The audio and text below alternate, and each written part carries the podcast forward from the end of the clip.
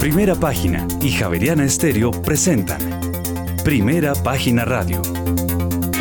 Noticias y análisis económico de Colombia y el mundo.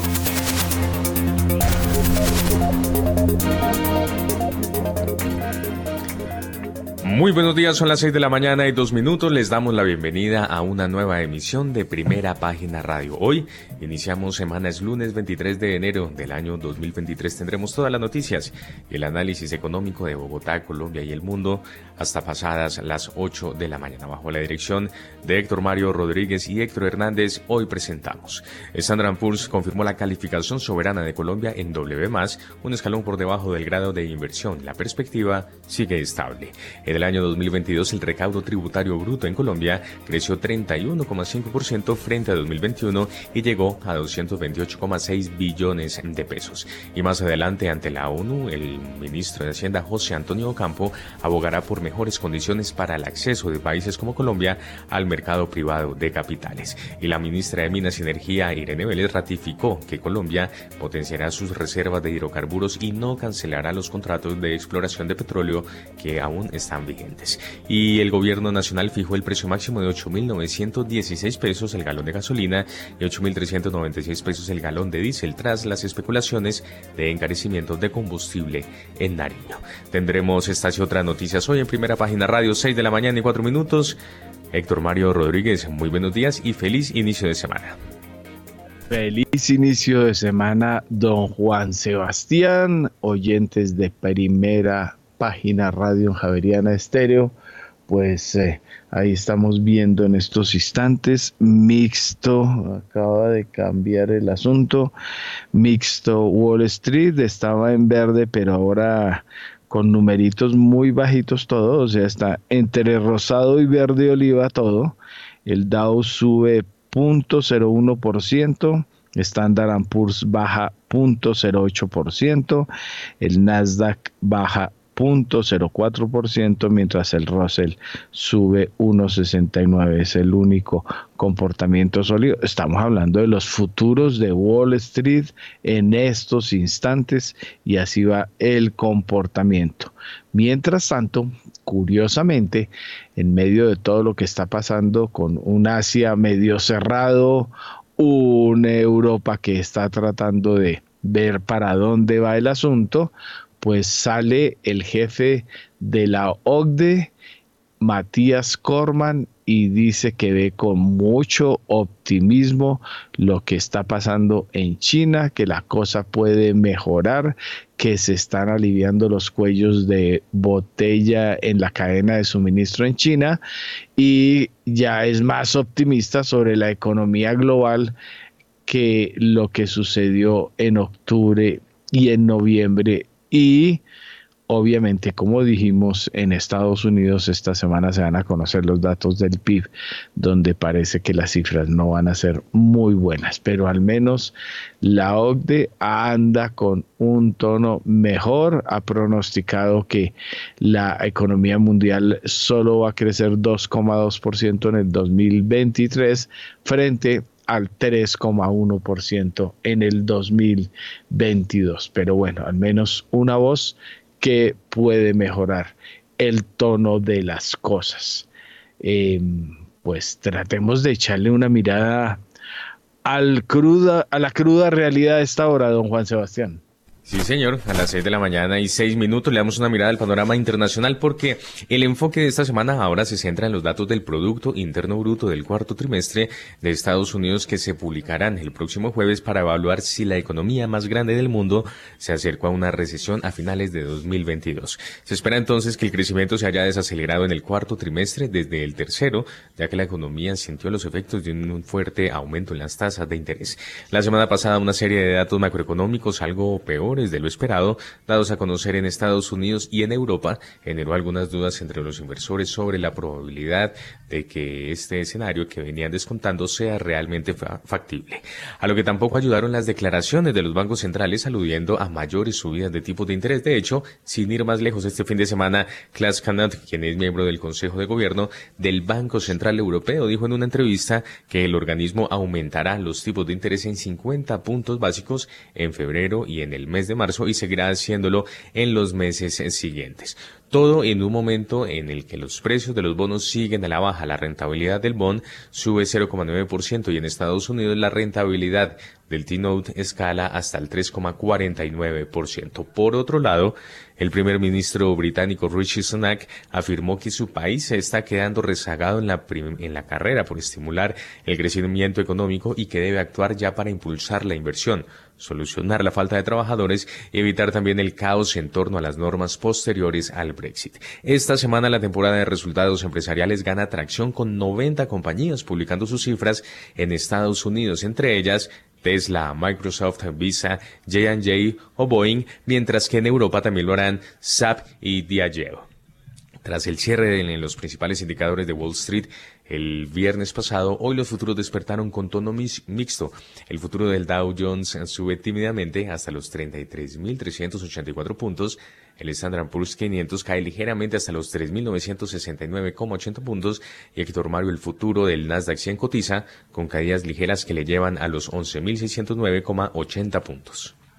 Mil gracias, don Juan Sebastián. A las seis y ocho minutos de la mañana ya tenemos a nuestros analistas invitados. Empecemos con nuestro analista del sector especializado, Julio César Herrera, el CEO de G Energy Group, que tiene dos activos petroleros en Colombia. Pues eh, Julio César, venga, le, leo porque esto me lo escribieron el sábado. Me, escribe alguien, me manda un tuit de Irene Vélez y eh, me dice, al fin que esta vieja sí es peor que todos los demás, pero eh, a ver, eh, es que estamos jugando al juego de hacernos eh, o el juego del desconocimiento o de lo conocido, pero que yo sepa, desde la primera palabra que dijo Irene Vélez hasta la última que fue en Davos, Suiza, siempre ha dicho lo mismo. No va a haber nuevos contratos petroleros y segundo, se van a mantener los que están. Que yo sepa, no ha cambiado una ápice eh, que la gente tenía la esperanza en el fondo de que se cambiara el anuncio, que alguien dijera que no, le han puesto rosadito, unos tratan de mandar mensajes de que de pronto, de que esperemos, de que transición, pero que yo recuerde es exactamente el mismo anuncio desde el principio y voy más allá la gente votó en el programa de Gustavo Petro por el fin de los contratos petroleros. Entonces, yo que yo recuerde, nada ha cambiado, pero yo no entiendo cuál es todo este juego tan impresionante en los medios. Aquí dice Irene Vélez Torres. En DAO ratificamos nuestro compromiso con la transición energética y la política de hidrocarburos. No hemos hablado de acabar con contratos de exploración y explotación de petróleo, pero Colombia se encamina a la transición hacia producción de energías limpias. Explicó. Eso es 22 de enero, Irene Vélez, y eso es lo que está ratificando. Julio César, bienvenido a Primera Página Radio. Héctor Mario, muy buenos días. Buenos días a la mesa de trabajo, los analistas, invitados y los apreciados oyentes. Sí, muy interesante lo que está pasando y, confunde. Em, yo atendí la sesión de la ministra. Ella habló en español, porque no habló en inglés y le tradujeron. Y eh, pues ella eh, dijo lo que dijo ya, que fue muy claro, lo dijo de manera muy pausada y es lo que pues eh, desde ese foro internacional el mundo escuchó y es el foro número uno del mundo donde pues ella dijo que no iríamos en Colombia por nuevos contratos de exploración.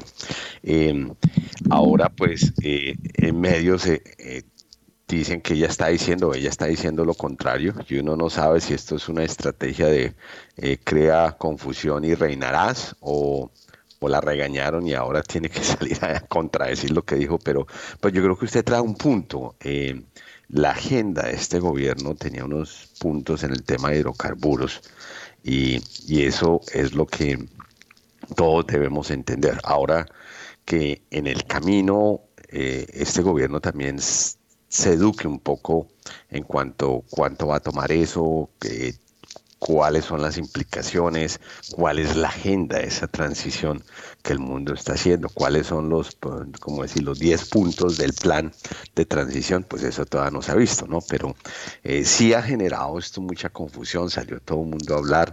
Eh, yo creo que el tema ahí es eh, la plataforma que representa a vos para el mundo. mire que muchos temían que se iba a si el dólar volverá a subir y que va a haber caos, pues yo no lo vi, ¿no? El caos yo no lo veo.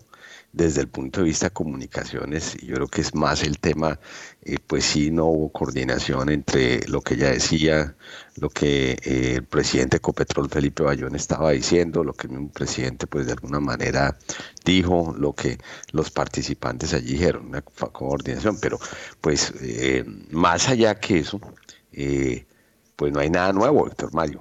Yo creo que es el punto, desde mi opinión.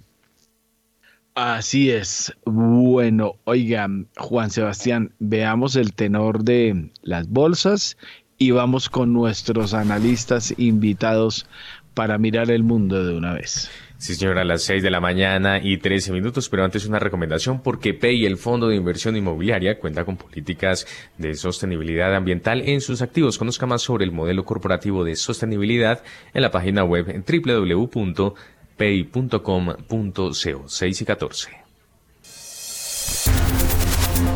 En primera página radio, las bolsas del mundo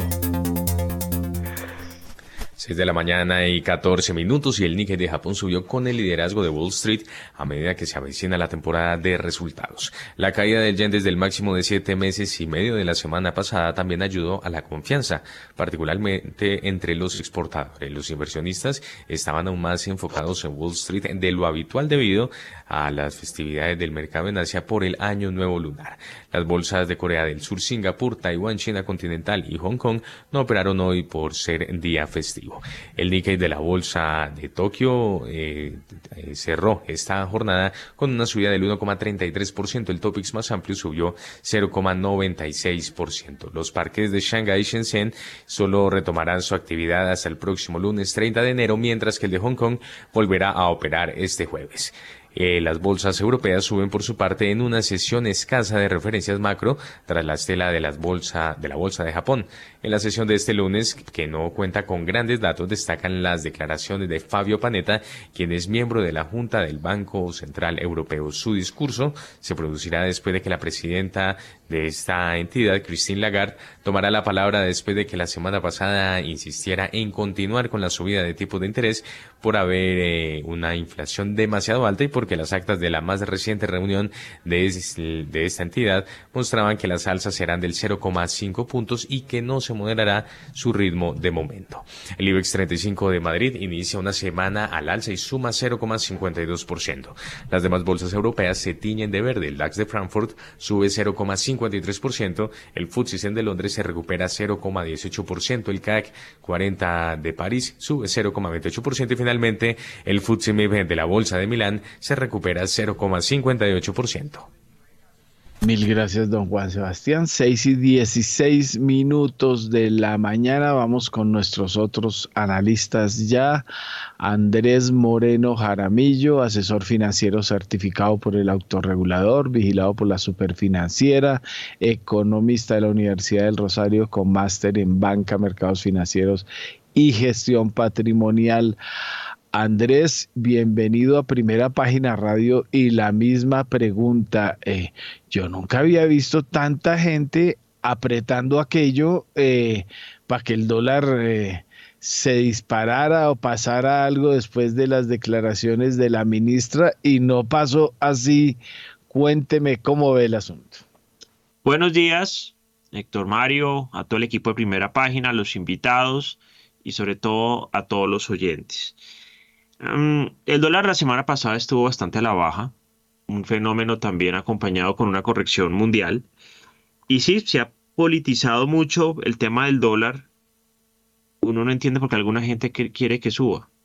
O sea, primero quieren que se vaya a 6 mil pesos para darle oposición al gobierno. Y lo segundo es que cuando cae, ah, pues es que debería estar a 3.700. O sea, es malo si sube, malo si baja. Y pues la realidad o la invitación a, los analistas es eh, tratar de medir lo que está pasando porque el dólar sí ha tenido una corrección importante, que no debería ser la que es, de acuerdo. Pero pues eh, no siguió de largo a 6.000, a 7.000, 8.000 ni a 10.000.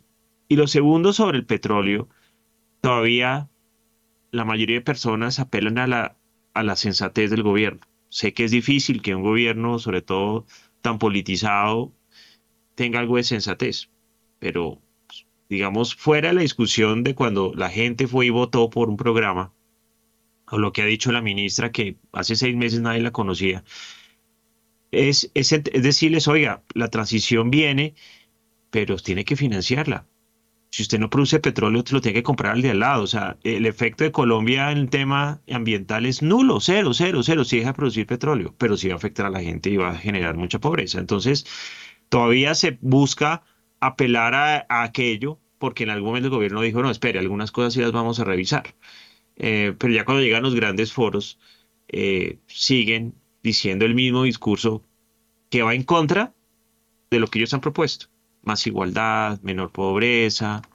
Aquí lo que necesita la gente para poder salir adelante y, y ganar más del mínimo es trabajos, empresas, inversión y qué rico poder aprovechar ahorita los hidrocarburos sin páramos, sin agua, sin afectar la, la, naturaleza, pues precisamente para poder financiar todo el, la, transición energética.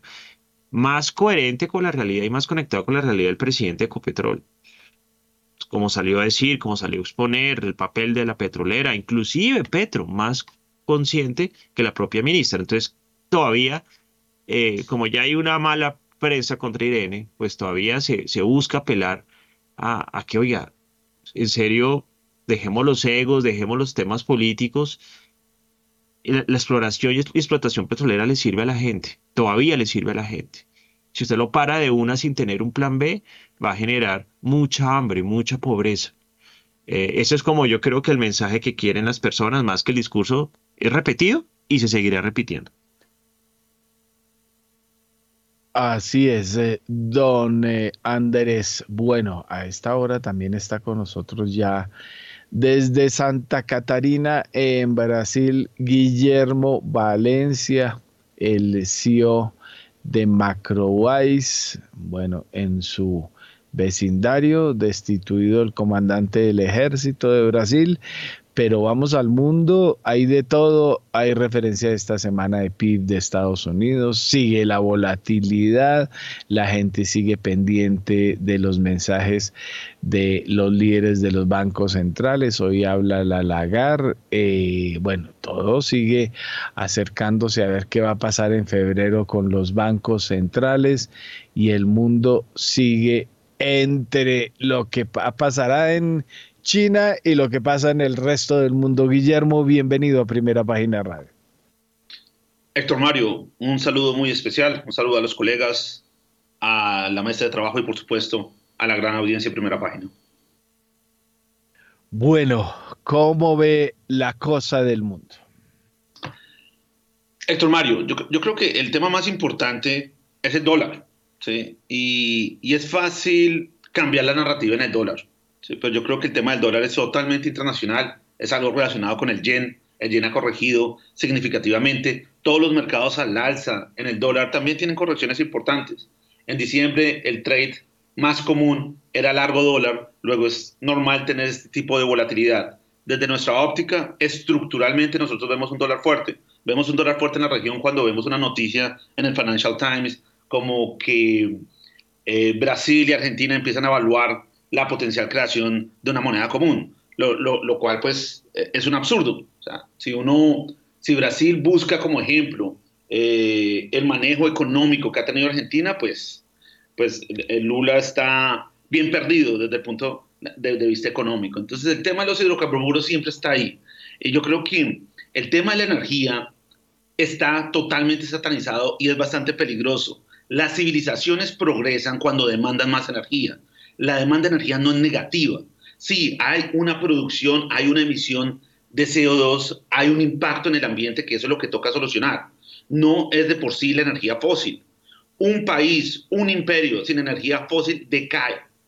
Entonces, eh, es, es, es, un riesgo supremamente importante satanizar la energía fósil como se está haciendo en la región. Si bien sí hay que tener una responsabilidad ambiental, si bien sí se necesita tecnología para resolver el problema, el futuro de la energía no va a estar definido por molinos de viento, no va a estar definido por los paneles solares. Apenas se está haciendo research que va a resolver el problema. ¿Qué es captura de carbono? ¿Qué es fusión nuclear? O sea, las soluciones últimas de la energía no son tecnologías que no son eficientes.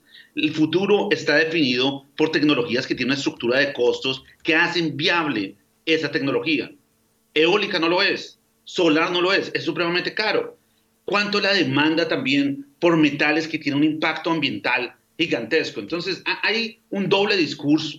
Sí, hay un discurso en que hay un impacto en las emisiones de CO2, pero ¿cuál es el impacto por la demanda de esos metales? Entonces, si bien sí es un problema real, o sea, calentamiento global es un problema real, necesita las mentes humanas pensando de manera diferente, no totalmente sesgados por la tesis de los gobiernos que la solución es eólica o, es solar.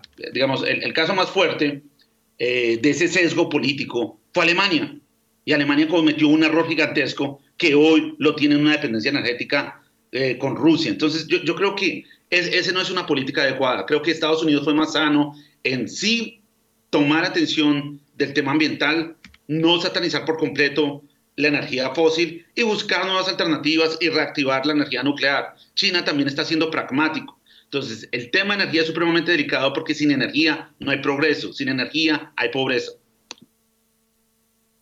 Así es, don Guillermo. Bueno, a esta hora han estado muy juiciosos en el año nuevo. Ya tenemos a las 6 y 24 minutos de la mañana también en línea a Arnoldo Casas, director de inversiones y gestión de activos de Credicor Capital Colombia, economista con MBA y especialización en finanzas, bueno, hago mención uno de los 18 años de experiencia en el sector financiero. Arnoldo, bienvenido a Primera Página Radio. Muy buenos días, Héctor Mario. Un saludo para toda la audiencia, para la mesa de trabajo, para todos los analistas. Bueno, ¿cómo ve el talante del mundo? Como decimos, hay de dónde pegarse para hacer cualquier análisis, pero la cosa sigue con una volatilidad impresionante.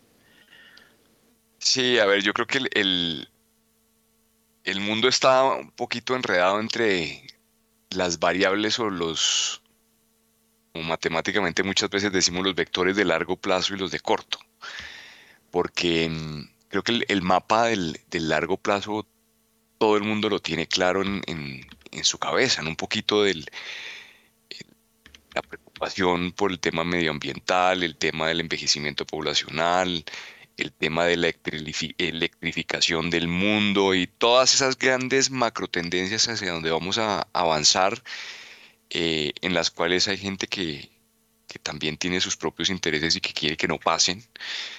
Eh, pero el corto plazo sí siento que es todo el, mercado de capitales y, y los analistas están entre si se, digamos, en la disyuntiva entre si se alegran por la, el control de la inflación o se decepcionan por la desaceleración económica. Y yo creo que la volatilidad de, este inicio del año tiene mucho que ver con eso, con que hay días donde la gente se acuerda que el problema del 2022 fue la inflación y salen aceleradamente a, a, comprar todo, ¿no? Comprar las acciones, comprar los bonos, vender el dólar y después vuelven y despiertan y dicen, ah, pero es que de pronto hay recesión y entonces pasa lo contrario y, en eso hemos estado.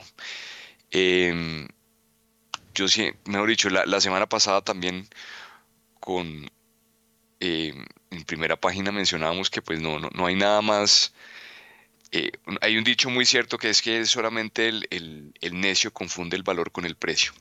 Y por eso es que hay mercados, ¿no? Hay gente que piensa, hay disyuntivas en el valor de las cosas y solamente un precio que las cierra. yo creo que en eso, pues no podemos perder, digamos, la, cordura. Eh, estamos pasando por un momento particular, por ejemplo, en el dólar ahorita que estaba mencionando, eh, todo el mundo eufórico, ¿no? Eh, los internacionales comprando deuda pública colombiana por cuenta de las expectativas de, paradas en las tasas de interés en Estados Unidos y, la expectativa seguramente de apreciación del peso colombiano frente al dólar.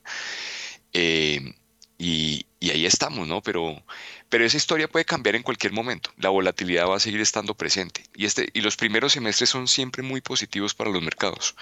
Es, han sido muy raros los momentos en los cuales de enero a marzo, pues eh, tenemos un comportamiento adverso en los precios de las acciones. Y yo siempre he dicho que no hay una teoría científica que justifique eso, pero sí hay una realidad empírica que justifica ese tema. Y en el caso del dólar colombiano, pues hay que tener presente que está entrando dinero de extranjeros, eh, estén bien o mal por las decisiones, no lo sabemos.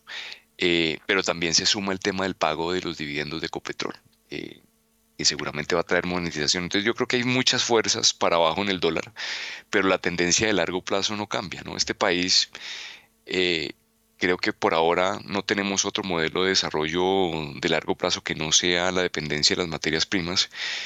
Y, y las declaraciones que tuvimos del gobierno la semana pasada ratifican que que eso sigue siendo, sigue siendo, digamos, el tema, y esa es una variable de largo plazo, porque en el corto, pues la industria sigue funcionando, los dólares se van a seguir generando, pero no querer explorar implica que vamos a tener que reemplazar el, petróleo con otra cosa, y mientras que no esté eso claro, creo que la fuerza del dólar sigue siendo alcista. Mil gracias, don Arnoldo. Bueno, oigan, es que se me quedó en... Eh, el comentario de Julio César, habíamos abierto con eh, eh, una tendencia bajista y números eh, en rojo del petróleo, pero ya veo que cambiaron radicalmente, volvieron al verde. El WTI veo aquí en Bloomberg punto 58% al alza, el Brent sube punto 63. cambio, bueno, pues es que hasta los mercados, ah, bueno, no, eh, eh, los futuros de Wall Street sí se volvieron totalmente rojos, habíamos dicho que estaban entre verdecitos y rojitos, pues ya están totalmente en, rojo, punto 07 el Dow, el Standard Poor's punto 16, el Nasdaq punto 16, todos los futuros en rojo en Wall Street pintan en esos momentos. Julio César, su comentario sobre lo que está pasando en el mundo petrolero. Hay optimismo en los mercados petroleros en este momento y los precios que estamos viendo son los más altos desde diciembre 1. Primero, eh, el Brennan, un 88 dólares con 20, el WTI que vuelve a subir al piso de los 80, que está en 82 con 11 en este momento, pues es el resultado, Héctor Mario, del el optimismo que ha venido dándose y pues Davos lo ratifica la semana pasada. Y si usted ve hay artículos ya de los que atendieron en Colombia muchas partes de que pues las cosas no están tan mal. Eh, como se pensaba que el aterrizaje de la economía va a ser eh, suave, no va a ser drástico, porque veníamos, recuerde ese diciembre donde recesión viene, recesión viene, sí, recesión viene, las cosas van a estar muy mal y un poco de pesimismo y lucía el futuro eh, nublado y ahora eh, el optimismo es grande y el impacto en todos los mercados pues ha llevado que también los commodities se vean favorecidos. Pero cuando uno mira los fundamentales y trata de buscar la justificación de eh, estos precios, pues uno encuentra unas verdades. Uno es que eh, la, los precios del petróleo en el 2023 van a depender de dos aspectos fundamentales. Uno, China va a seguir eh, el principal marcador para los precios de este año por su demanda, y el otro Rusia, lo que le pase, llegue a pasar a Rusia en su tema de sanciones. Hasta hoy no ha pasado mucho. La Unión Europea colocó el techo de los 60, eh, se les está sancionando financiera y logísticamente, pero Rusia ha podido suministrar su petróleo al mundo. ¿Por qué este factor es tan importante? Porque a la hora que Rusia no pueda suministrar su crudo al mundo, pues va a faltar crudo y al faltar crudo los precios se van a ir mucho más hacia arriba de lo que tenemos ahorita. Eh, los alemanes reportaron la semana pasada, yo compartí el programa y eh, el otro director, Héctor Hernández, me retaba que cómo así, pero Rusia dijo, mire, logramos no tener tanta dependencia en un año de, Rusia. Y eso lo que significa es que están comprándole a otros. Netherlands, por ejemplo, mucho gas licuado natural eh, y otros países vecinos, pero se está consumiendo en algún otro lado y, la balanza total de entre lo que pues Rusia tenía y le vendía a Alemania, pues lo están consumiendo en otras economías. Entonces, lo que estamos viendo en este momento es el resultado de, esa euforia, de ese optimismo. Yo, yo quizás lo que quiero decir, siendo cierto lo de China, y a propósito, doctor Mario, feliz nuevo año chino. Ayer, 22 eh, de enero, eh, es el nuevo año chino, es el año del conejo, que significa longevidad, paz y prosperidad.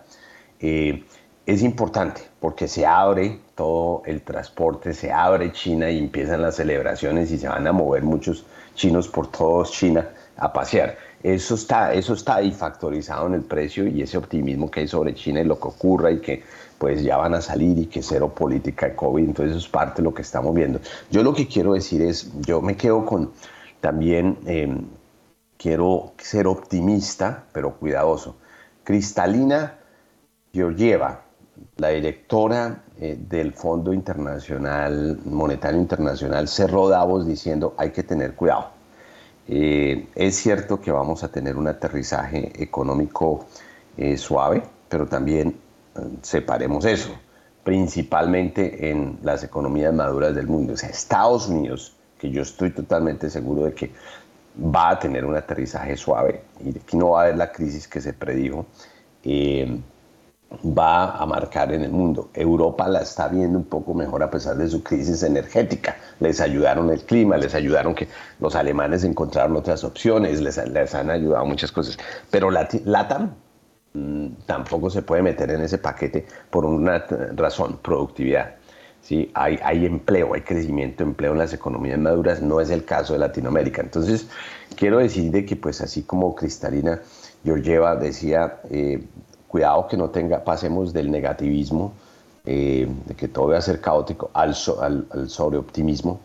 Eh, hay que tener eso, eso pendiente. Hay un camino largo que recoge red y eso traducido a precios del petróleo, pues lo que quiere decir es que sí, vamos a depender bastante de China, de lo que pase de Rusia y China pues va a eh, ser el driver principal de, esta demanda y luce muy bien porque pues sin saber los datos eh, de cuánto inventario, porque China no reporta inventario, no sabemos, es un estimado el que uno toma eh, la Agencia Internacional de Energía, y eso es parte del optimismo, lo que dijo la semana pasada es que vamos para un consumo de 101.7 millones de barriles al día. Eso es un crecimiento de 1.9 millones de barriles de lo que se consumió en petróleo en el 2022. Y ese número es muy importante. Y para todos los que hablamos que el petróleo se va a acabar y eso, mire ese número. Ese número es muy importante, casi 102 millones de barriles de consumo en el 2022. Y ese es un driver muy importante en los precios que estamos teniendo en este momento. Muy bien, gracias Julio César. 6 de la mañana y 35 minutos. Estamos en primera página radio. Las bolsas latinoamericanas en primera página radio. En la última jornada bursátil de la semana que pasó, los mercados se recuperaron parte de las pérdidas acumuladas, además de que recibieron un impulso por parte de las firmas del sector tecnológico. El Nasdaq 100 fue el índice que registró el mayor avance con 2,66%, seguido del Standard Poor's 500 con un aumento del 1,89%. Por otra parte, el Dow Jones ganó 1%. El índice Bovespa de la Bolsa de Valores de Sao Paulo se devolvió 0,67%.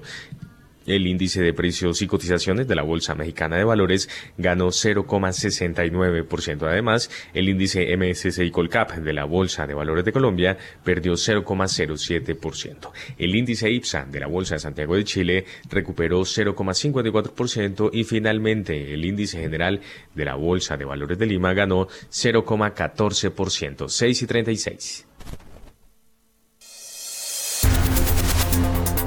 En primera página radio, las claves de la jornada. A las 6 de la mañana y 37 minutos, en principio el próximo jueves, el gobierno de Estados Unidos alcanzó, o mejor, el pasado jueves, el gobierno de Estados Unidos alcanzó el límite de endeudamiento de 31,4 billones de dólares, mientras los republicanos de línea dura y los demócratas del presidente Biden debaten sobre el posible aumento del límite de deuda del país. Los eh, republicanos de la Cámara de Representantes quieren recortes del gasto público antes de aprobar un techo más alto. En 2011, una exigencia similar llevó a Standard Poor's a recortar por primera vez la calificación crediticia de los Estados Unidos y provocó el caos en los mercados financieros. Además, los resultados de la próxima semana pondrán a prueba el reciente rebote de las acciones de las tecnológicas. Además, los mercados tienen dudas sobre si las grandes empresas pueden aumentar sus ingresos y beneficios al tiempo que recortan los costos, mientras la economía estadounidense muestra signos de desaceleración y de una posible recesión. Además, el próximo jueves Estados Unidos eh, publicará una primera estimación de los datos del Producto Interno Bruto del cuarto trimestre y los analistas esperan que la economía haya crecido un 2,6% anualizado tras el 3,2% del tercer trimestre. El calendario económico de esta semana trae también los datos em, de solicitudes sobre sus subsidios por desempleo pedidos de bienes duraderos y venta de vivienda el próximo jueves y el índice de precios del gasto del consumo personal al finalizar esta semana.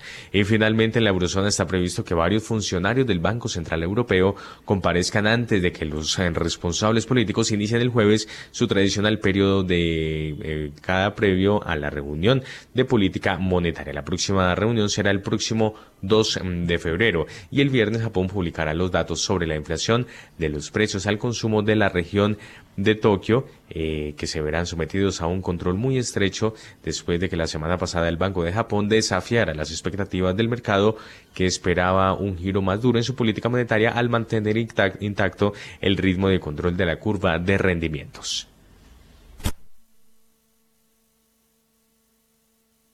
Mil gracias, don Juan Sebastián. Pues, eh, oiga, don Guillermo Valencia, eh, hay temas eh, que obviamente reciclamos cada comienzo de año, como el del techo de la deuda de Estados Unidos, que produce cierto nerviosismo y, con el apoyo mayor o menor que tenga el gobierno de turno, pues se resuelve o rápidamente o complicadamente como suele suceder. También mucha movida con los famosos documentos hallados. Hubo 13 agentes del FBI mirando eh, documentos en la casa de eh, Biden. La cosa se sigue complicando porque hallaron más documentos.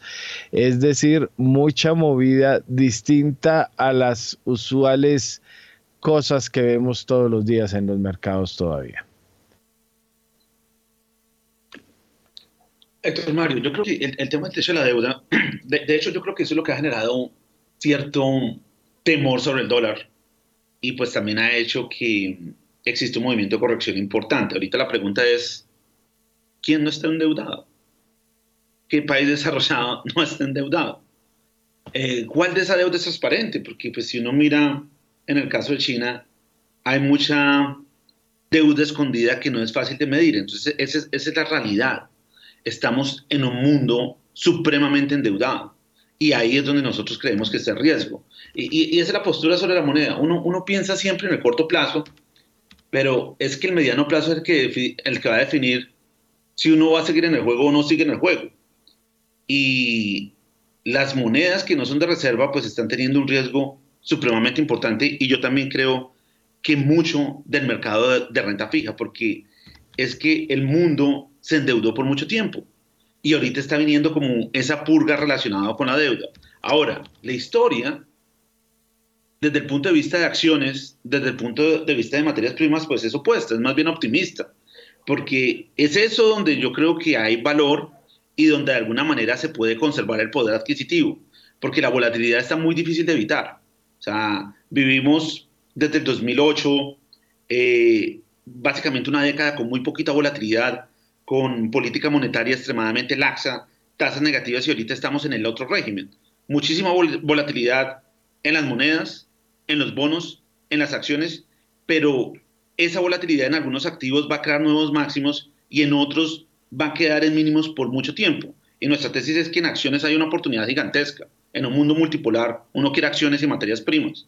Y, y creo que eso es lo que se está develando. Eso que describe Héctor Mario de lo que está pasando con Biden eh, es un reflejo del gran nivel de polarización que hay en el mundo, no solo en Estados Unidos, lo vemos en nuestros países, lo vemos en la región, lo vimos en las elecciones eh, eh, el año pasado, y ese es el mundo en que estamos. Entonces, es el mundo que el exceso de política monetaria ayudó a acrecentar la desigualdad. La respuesta a la desigualdad en los países emergentes no está siendo la productividad, sino el populismo. Y cuando la respuesta a la desigualdad es el populismo, se crea un ciclo de retroalimentación negativo, es decir, empeoran las cosas. Cuando la respuesta a la desigualdad es la productividad, se soluciona el problema. Pero por ahora, en los discursos de ningún ministro de Hacienda de la región está esa palabra, productividad. Mil gracias, mil gracias don Guillermo. Eh, Andrés Moreno Jaramillo, como venimos eh, contando, eh, divididos en todo lado, ¿no? Es Brasil lo mismo, Chile lo mismo, la cosa bien complicada también por allá, por acá, ni que digamos, y en Estados Unidos el Congreso en donde no tiene mayoría del gobierno pues tiene que entrar a negociar ahora. Techo de la deuda, pero vamos otra vez que descubrieron documentos en Maralago de Trump y ahora también en Estados Unidos desde hace rato venimos oyendo que cada ratico aparecen documentos que eh, documentos muy complicados de la seguridad nacional de Estados Unidos que se llevó Biden para la oficina y para la casa. Entonces, casi que están poniendo, vea, ¿y por qué uno y el otro ahora les va a tocar eh, empezar a negociar cómo nos hacemos pasito? Cuénteme cómo ve la perspectiva.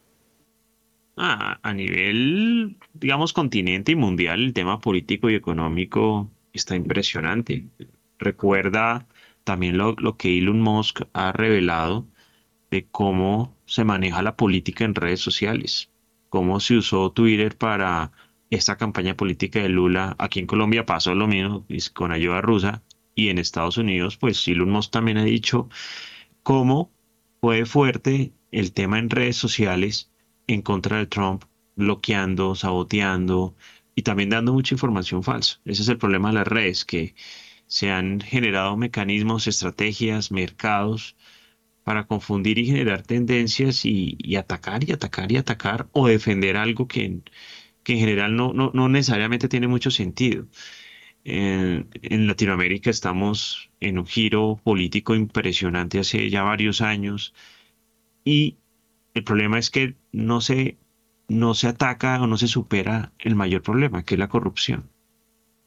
Eso, eso en general, lo, que buscan los, los, nuevos gobiernos es decir, nosotros no vamos a hacer así. Nosotros no vamos, todo eso que usted le da piedra, que los congresistas ganen mucha plata, que los puestos políticos sean de amigos, que se den contratos a dedo.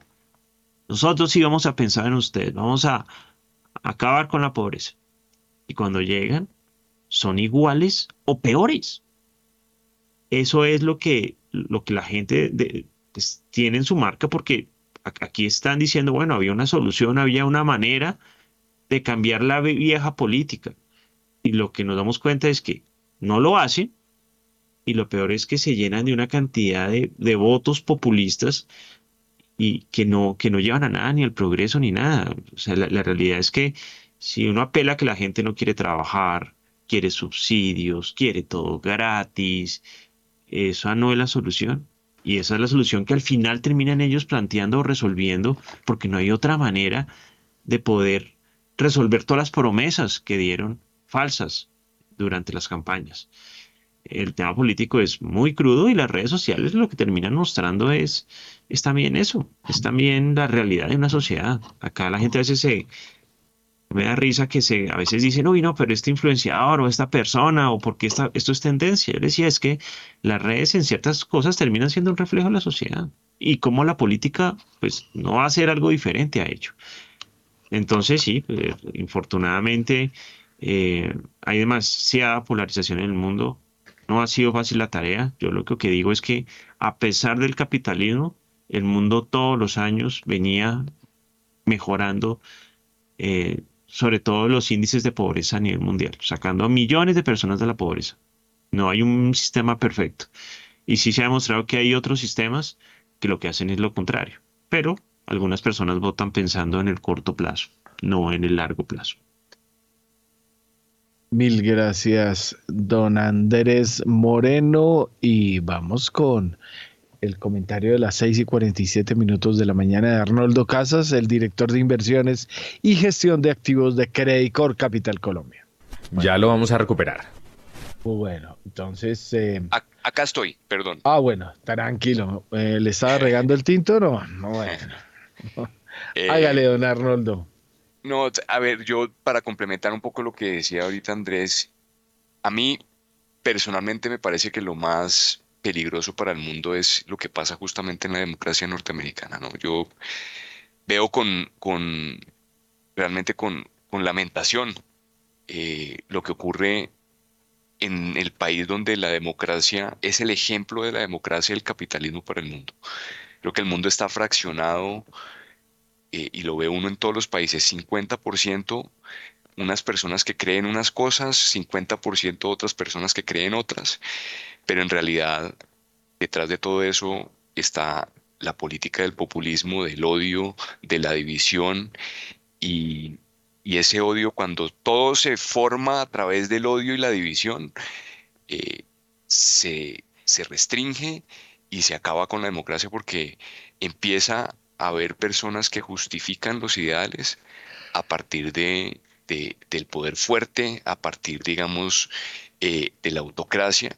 Y, creo que eso es un peligro. Que Estados Unidos, que es el motor del mundo en materia de capitalismo y que es el ejemplo, debería ser el ejemplo de democracia, pase por estas circunstancias eh, que hayamos tenido hace unos años eh, unas personas que se han tomado el, se han querido tomar el, Congreso de los Estados Unidos. Yo creo que eso es, eh, es increíble. No sé si todo el mundo lo ve de la misma manera, pero, pero es una amenaza frente a todo el orden y, las, y la manera como hemos venido eh, funcionando como, como, como planeta.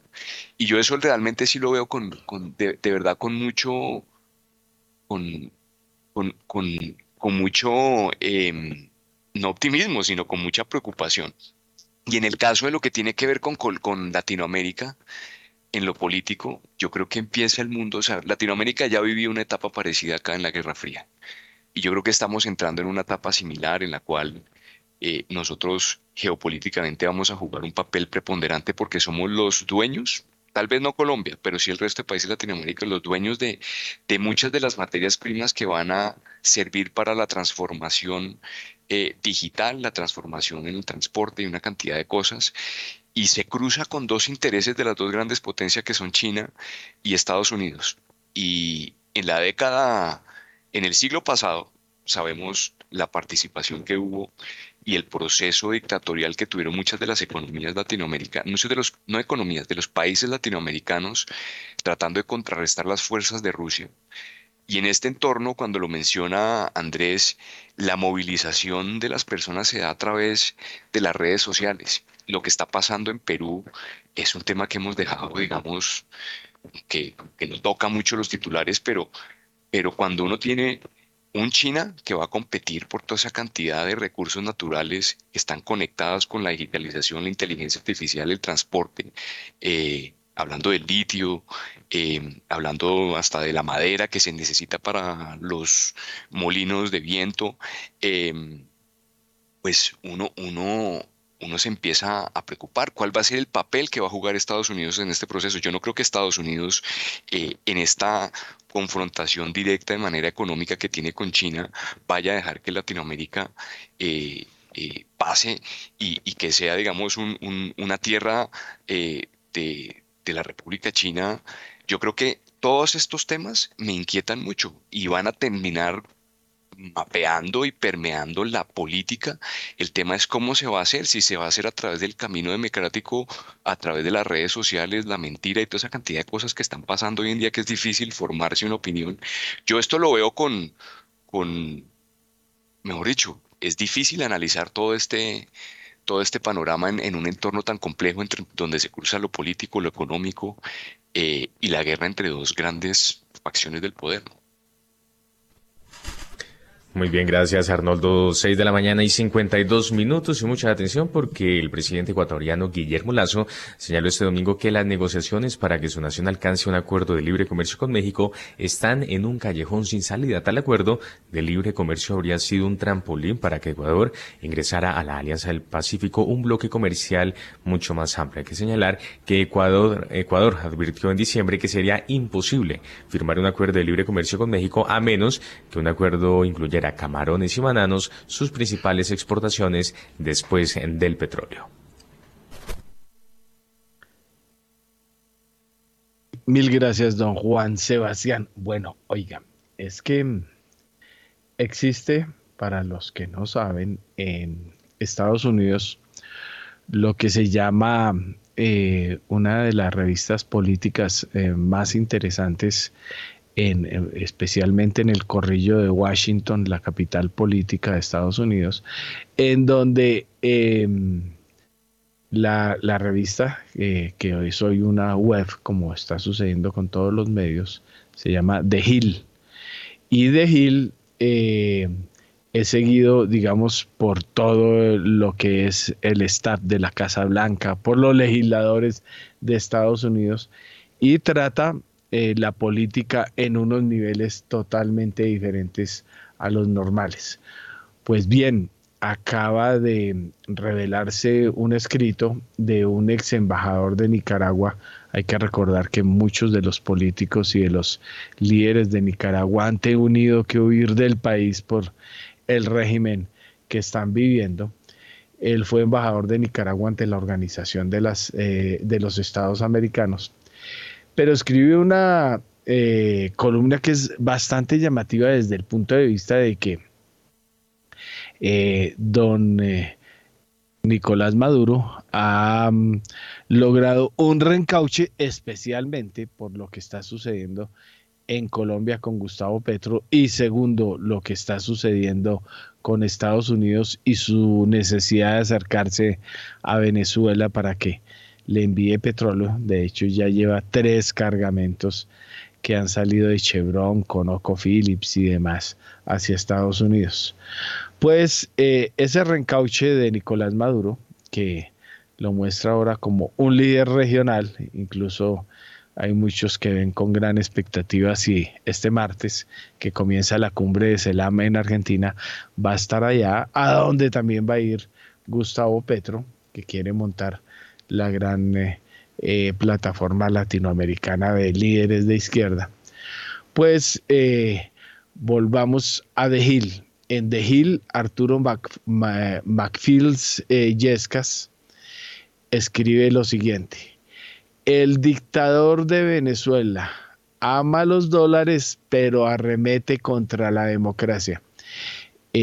Cuenta lo que sucedió la semana pasada con los docentes, o sea, imagínense a FECODE contra el gobierno, eso sería más o menos lo que le podría pasar a Gustavo Petro, eh, que no va a pasar en este gobierno, obviamente, por, pues se llevó a Dusan hasta para colpensiones.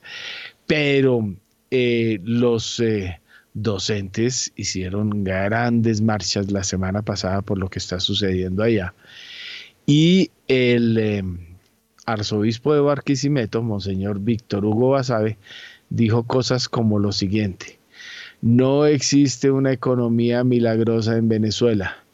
Es hora de detener las burbujas de falsedad económica que tratan de ocultar al mundo la precaria situación en la que están inmersos los venezolanos. El régimen trata de promover una falsa normalidad para confundir y vender al mundo que Venezuela se arregló sola. Eso es lo que se dice. Y eh, pues la columna que, como digo, el dictador, los dólares y la democracia, cuenta lo siguiente, dice, nada es normal en Venezuela, en 2023 la dictadura no ha detenido ni un solo día su represión y ahora amenaza con romper su parodia de diálogo con la oposición. La semana que pasó, Miles de docentes marcharon en diferentes regiones de Venezuela demostrando que no creen en los reclamos del milagro económico anunciado por el régimen. El salario promedio de un docente en Venezuela no supera los 10 dólares mensuales, por lo que los, los educadores han salido a la calle aún a riesgo de su propia vida. Los docentes están cansados de las palabras de un dictador que reiteradamente promete paz, seguridad y un crecimiento económico de fachada. Estos mítines sin líderes políticos le quitaron la máscara a Nicolás Maduro y revelan al mundo que el hambre y la represión siguen vivos. Luego viene pues el comentario que hicimos ya del arzobispo de Barquisimeto y luego hace un reconocimiento negocio petrolero en alza. Según los informes, la compañía petrolera eh, PDVSA asignó un tercer envío de crudo a Chevron. La operación se produce en el marco de una relajación de las sanciones tras la reanudación de conversaciones con una facción opositora.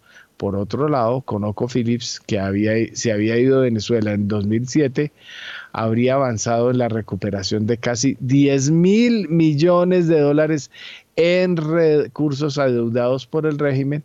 La firma aparentemente está en conversaciones con PDVSA para vender petróleo venezolano en Estados Unidos y recuperar el dinero que perdió en el país. Habla de menos democracia y más policías. El régimen parece seguir apostando por la represión como única arma de diálogo.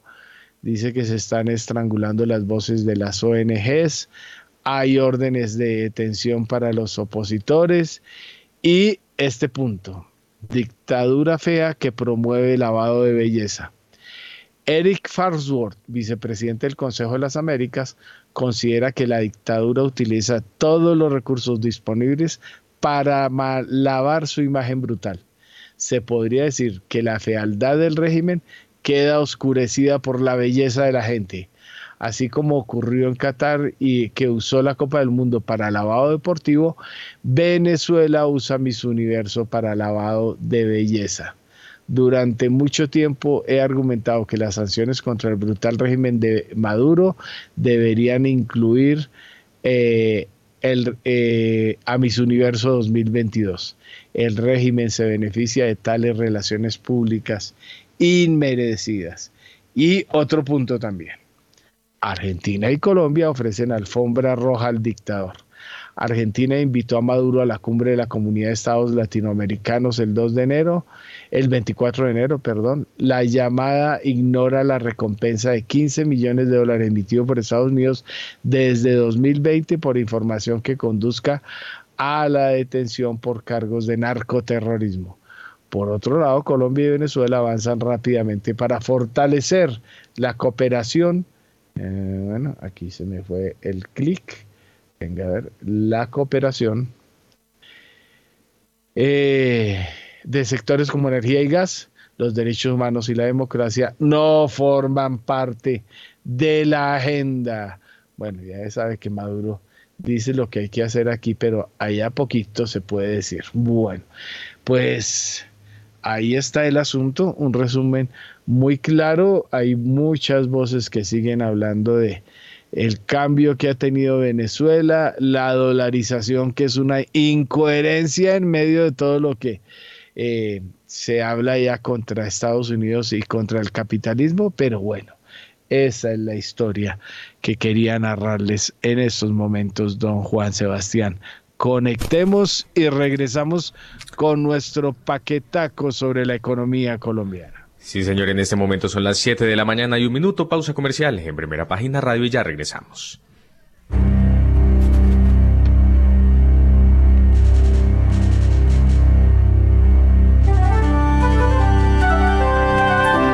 ...91.9 Javeriana Estéreo, Bogotá. HJKZ. Sin fronteras.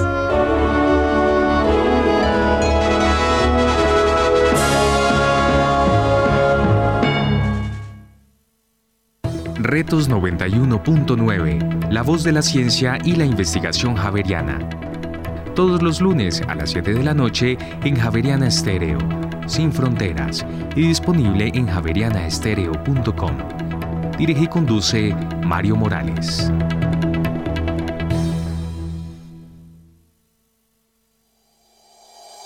En Acciones y Valores, nuestra prioridad es construir la mejor versión de su futuro financiero. Por ello, creamos soluciones para cada uno de sus objetivos. Descubra nuevas formas de ahorrar y simplifique todo desde el celular a través de inversiones digitales desde un peso. Genere rentabilidad y a la vez impacto positivo en el mundo con inversiones responsables. Construya su plan de inversión personalizado con asesoría exclusiva y especializada Optimice el manejo de recursos de su empresa por medio de soluciones de tesorería. Realice envíos y pagos internacionales seguros de la mano de nuestro aliado Western Union. Es momento de crear metas juntos. Conozca la mejor forma de hacerlo. Contáctenos en www.axivalores.com o al WhatsApp 323-236-5222, vigilado y regulado por la Superintendencia Financiera de Colombia.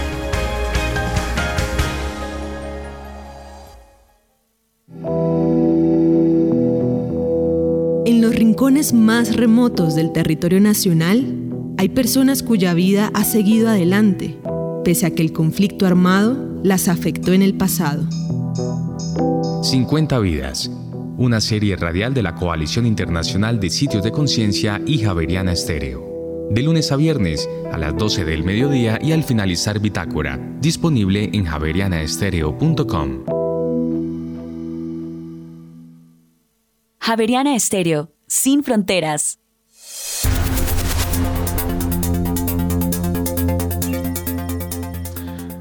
En Colombia son las 7 de la mañana y 3 minutos. Continuamos en primera página radio y para Bogotá y la Sabana se prevé cielo mayormente nublado y precipitaciones ocasionales en horas de la tarde. Mil gracias, don Juan Sebastián. Pues oiga, por aquí a raíz de lo que escuchamos de Venezuela y el régimen inmaduro de Nicolás y su amor por los eh, dólares y los ataques a la democracia, Julio César quiere hacer su comentario antes de volarse. Héctor Mario, sí, creo que es importante contribuir al, tema venezolano. Yo he sido uno de los que desde el 2022 o antes lo he traído también he estado con ustedes en esto. Yo, creo que cuando uno eh, no atiende y destruye los fundamentales de una economía. Yo tengo una teoría que la mencionaba, es toma más de una generación, una generación es 40 años más o menos, eh, restituir los fundamentales de, un país. Yo quiero apuntarlo desde el punto de vista energético, el caso venezolano. Ustedes saben que el país número uno con las reservas más grandes del mundo, 500 años de reservas ese número suena como que no le cabe en la cabeza a uno cuando nosotros tenemos a duras penas, no llegamos a 10 reservas de petróleo. el caso funesto, y usted mencionaba, mire, la, semana pasada llegó el primer cargamento eh, ¿sí? en el Mississippi de crudo venezolano a los Estados Unidos, 237 mil barriles de crudo pesado, ¿sí? va a seguir, eh, como usted lo dijo, van a seguir tres cargamentos adicionales por esta ruta entran por el Mississippi porque la manera de llevarlo ya a las refinerías de esa parte de los Estados Unidos, eh, eh, donde está allí pues la, una refinería de Chevron, nos llevó. Y, muchas personas dicen, bueno, volvió el petróleo venezolano, eso se va a restaurar. El tema es que va a tomar décadas volver a restablecer la industria petrolera venezolana, que fue un estandarte para el mundo. Eh, Venezuela fue un país petrolero, nosotros no somos petroleros, somos un país con petróleo, que es diferente. Eh, números unos en el mundo en educación, formación, en infraestructura fueron ellos y todo eso se vino al piso y el estado la infraestructura es, es funesto.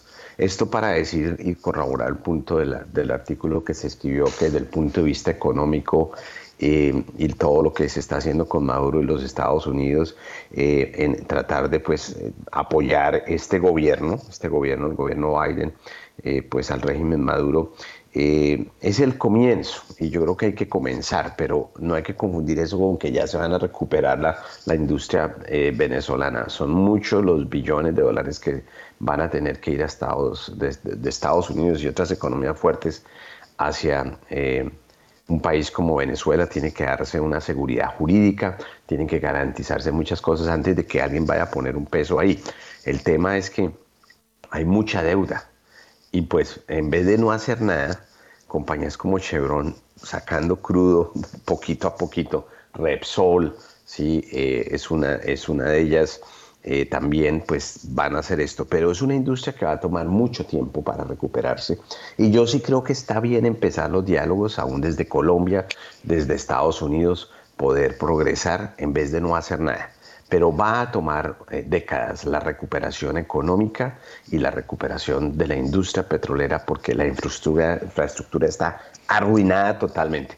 Esta es una industria que hay que mantenerla, hay que cuidarla, mucho porque pues uno lidia con químicos con altas presiones, ya sea en el upstream o en las refinerías, eh, que al no tener mantenimiento en un año uno ve, se le corroe un tubo, ¿cómo será cuando desde el 2003 que subió Chávez no se ha hecho nada? Entonces era solo para reafirmar el comentario de que pues eh, esto va a tomar mucho tiempo en recuperarse, pero no por ello hay que eh, detenerse de no empezar a progresar esta industria. Mil gracias, eh, don Julio César. Eh, bueno, venga a ver, espere un segundito a ver si alcanzo. Estoy aquí tratando de abrir lo que está pasando. Acaba de salir una noticia muy importante de última hora.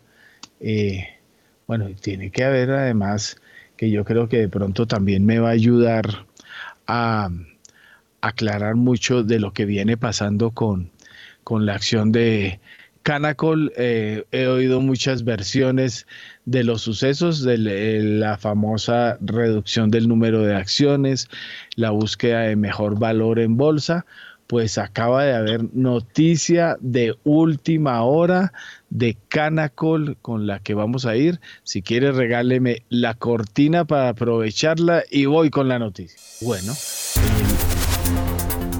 Última hora en primera página radio pues acaban de recibirlo nuestros suscriptores desde Calgary, Alberta. Canacol Energy acaba de anunciar detalles de tres descubrimientos de petróleo. Se trata de anuncios sobre descubrimientos en el pozo Dividivi 1, Saxofón 1 y Chimela 1. Estoy tratando aquí de recibirlo. El primero, saxofón 1, eh, es, eh, tiene 100% de los intereses de trabajo. Este bloque es BIM 5, quiere decir Valle, Valle del eh, Magdalena Inferior, contrato del Bajo Magdalena. esto dice que llegó a 9.410 pies en enero 7 y encontró 290 pies de columna de gas. Eh, en el reservorio también el porquero encontró otras columnas de gas y en el nivel Ciénaga de Oro también reservorios que, le, que hablan eh, de 7.500 a 7.608 pies. Dice, mm, bueno, aquí hace alguna comentarios sobre porquero, luego dice Dividivi 1, este Dividivi 1, eh, esto fue diciembre 20, operado en el bloque BIM 33, eh, también en el Bajo Magdalena, eh, llegó a 4.692 pies, encontró también unas columnas grandes de gas, que es la especialidad de Canacol. Y Chimela 1 eh, está aquí, encontró 85 pies de gas neto en el reservorio Lizama. Esto tiene que ver eh, en el Valle del Magdalena Medio, bloque 45. Y eh, qué dice más acá. Eso es más o menos el resumen. Y está aquí eh, Natilla, este sí, ya que no vi, lo vi los titulares, debe ser mal resultado. Dice que el contrato de, que el que, perdón, el pozo de exploración Natilla, en el que tiene el 50% de los intereses en el bloque SSJN, en diciembre primero, eh, dice que fue perforado a 11.848 pies. Eh, y encontraron problemas en la perforación. Ahí está. Eso con solo olerlo en el, eh, que faltaba en el titular ya se sabía. Dice que está haciendo nuevos planes para entrar por otro lado, pero tuvo problemas en la perforación. Entonces, eh, dice acá también que planea ahora ir por el pozo Lulo 1 y estos, como lo ven ustedes eh, por las fechas, diciembre 20, enero 7 y todo, hubo una demorita esperando lo que iba a pasar en bolsa, ¿no? Lo que pasó en bolsa. Eh, Andrés Moreno me puede ayudar a explicar un poquito, es que la semana pasada hubo versiones contradictorias sobre el comportamiento de la acción, que por la eh, el cambio del número de acciones, que porque había habido un poquito de especulación, que los cierres, que otras cosas. Andrés, ¿qué pasa con Canacol? Hola Héctor, digamos que las compañías es normal que en la bolsa a veces cambien su valor patrimonial y es muy común eh, un caso como un split que por ejemplo la acción vale, no sé, 30 mil pesos y pasa a costar 3 mil, dividen en 10 el precio, pero multiplican por 10 el número de, de, acciones en la persona. Entonces digamos que el efecto tiene que ser completamente transparente para el accionista en cuanto a valoración. Pueden haber más acciones cuando se hace un split. Acá en este caso es lo contrario. Eh, cada persona tendría menos acciones en circulación. Algunos casos en algunos casos la bolsa lo ha hecho. Eh, si mal no recuerdo, la BBC lo hizo, la Bolsa de Colombia. Las personas tienen unas acciones, se reduce esa cantidad. Eh, también en Coltejer, por ejemplo, se hizo. Y aquí en Canacol pasa igual. Eh, digamos que el accionista tenía un número de acciones, ahora tiene menos acciones, pero su valor es más alto. Y esas conversiones muchas veces generan volatilidad, generan confusión en los inversionistas porque no todo el mundo sabe exactamente lo que se hace y recordando que en los últimos dos años han llegado nuevos inversionistas a la bolsa en Colombia y no están acostumbrados a este tipo de situaciones. Entonces, si usted coge y mira un histórico de la acción de Canacol, va a entender lo que pasa. O sea, realmente eh, es exactamente, es un efecto neutro eh, en, las, en las colocaciones. Ahora, Normalmente ese tipo de situaciones empeora la liquidez de las empresas. Cuando tiene en la bolsa, ¿no? Cuando tienen un valor nominal muy alto y menos número de acciones en circulación, se vuelve un poco más costoso, entre comillas, y un poco más complicada la negociación. Por eso algunas prefieren es hacer el split como es, o sea, cuando tiene un valor muy alto, como lo ha hecho Tesla, lo ha hecho Apple, que la acción se ha inflado y vale 500, 800, 1000 dólares, entonces la bajan pues para que haya una mayor circulación, bajan el precio de la acción, hacen un split y le generan a los inversionistas el equivalente en acciones para que no pierdan valor. Acá sí creo que en, este caso acciones de 39 mil pesos, acciones con eh, accionistas con menos número de acciones, puede generar un problema de liquidez que en sí ya lo tiene Canacol en la bolsa.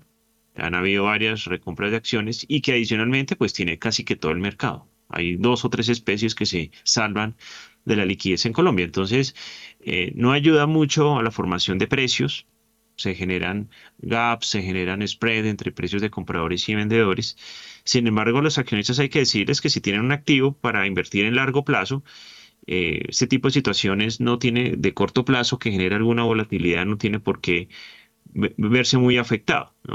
Eh, la acción se encuentra en unos niveles relativamente bajos bajos, o sea, no es una acción en, máximos históricos, está a precios del año 2016, es una acción con una volatilidad muy estable, o sea, no es una acción que se mueva eh, con mucha agresividad, y pues un inversionista que, que, cree en el sector, que conoce los números de la compañía, que, se, que, se, negocia en Canadá, que cree en el gobierno corporativo, eh, pues puede seguir ahí apostándole a largo plazo. Oiga, es que también me había faltado. Em, recientemente, Primera Página hizo una revelación y es que dos de los principales accionistas y fundadores de Canacol, en una operación que tiene que ver es con inversiones privadas y particulares de ellos, sino con Canacol, se unieron con eh, un eh, magnate de Singapur y realizaron una compra de unos eh, tres em, bloques petroleros en Polonia, eh, pues todavía lo están negociando y además están eh, esperando a que las autoridades polacas bendigan el traspaso del asunto em, y los fundadores de, de Canacol que, que hicieron esa inversión son David Winter y Charles Gamba, muy conocidos eh, en el mercado eh, y pues han sido los líderes, digamos, de la presencia, además del, venezolano que murió, de, del magnate venezolano que era uno de los accionistas grandes de Canacol, pues eh, digamos es lo que más ha sonado. Lo que sí a mí me llamó la atención en el nuevo negocio es que ellos crearon una petrolera más gasífera que petrolera que se llama Megas eh, LTD y Megas que va a salir en estos días a la bolsa de Toronto. Em, curiosamente es controlada en una tercera parte por Pentanova, eh, que se llama hoy NG Energy y es nada menos que de los eh, famosos personajes de Pacific Rubiales. Más del 34% de esa nueva petrolera que se va a meter con el gas de Polonia tiene que ver con don eh, Fran Justra, don Serafino Iacono, don Federico Restrepo, investigado por haber hecho aportes por fuera de las normas legales a las campañas presidenciales pasadas y muy amigo de los señores Daes, pero curioso eso, ¿no? Este matrimonio de Canacol con los señores de NG Energy, que es una mm, otra polémica petrolera, pero bueno. Esa es otra historia. Oiga, don Julio César, buena noticia eh, de estos tres descubrimientos de gas en línea de Canacol Energy. Eh, sí, Héctor, y yo se lo puedo, digámoslo, analizar desde el punto de vista de geología. Eh, el valle inferior del Magdalena es muy prolífero. Ahí hay que resaltar el éxito que Jocol ha tenido con algunos de sus socios en esa agenda de gas tan importante para el país. Esa es una cuenca y toda esa parte está el Valle Inferior, eh, Alto y Medio del Magdalena, tiene una prospectividad porque geológicamente pues la teoría es que hay una serie de compartimientos y fallas que dejaron atrapados muchos hidrocarburos, principalmente gas ahí. Eh, Canacol, yo siempre la he admirado como compañía por su eh, lealtad a su estrategia. Ha sido una compañía muy clara, ha declarado ser una compañía gasífera y eso es lo que ha hecho por los últimos, digámoslo, décadas. Y, eso ha pagado. Y cualquier cosa que Canacol trae, pues sé que ha sido trabajada eh, porque la conozco desde el punto de vista técnico, es más, no conozco a sus directivos, pero la he analizado, la he seguido técnicamente. Y esa zona tiene muchas posibilidades de gas. Y de ahí que vemos también que Jocol ha sido muy exitoso en esa zona y tiene unos prospectos muy grandes. Y pues eso es bueno para el país porque no hay que olvidar, independiente de lo que se diga, que el eh, hidrocarburo de la transición es el gas. Ese es el que nos va a ayudar en Colombia y en muchas partes del mundo. Bueno, muy amable don Julio César, ahí ya les dimos la primicia del momento. Noticias de hoy, ¿no? Noticias viejas, no. Pero bueno, toca hacer un resumen de lo que está pasando eh, eh, y pasó en las últimas horas en Colombia. Juan Sebastián, echémosle una mirada al paquetaco de Daniel Támara. Sí, señora, a las 7 de la mañana y 21 minutos. Ya está listo Daniel Támara. En principio, Daniel, porque Standard Poor's confirmó la calificación soberana de Colombia. Los detalles.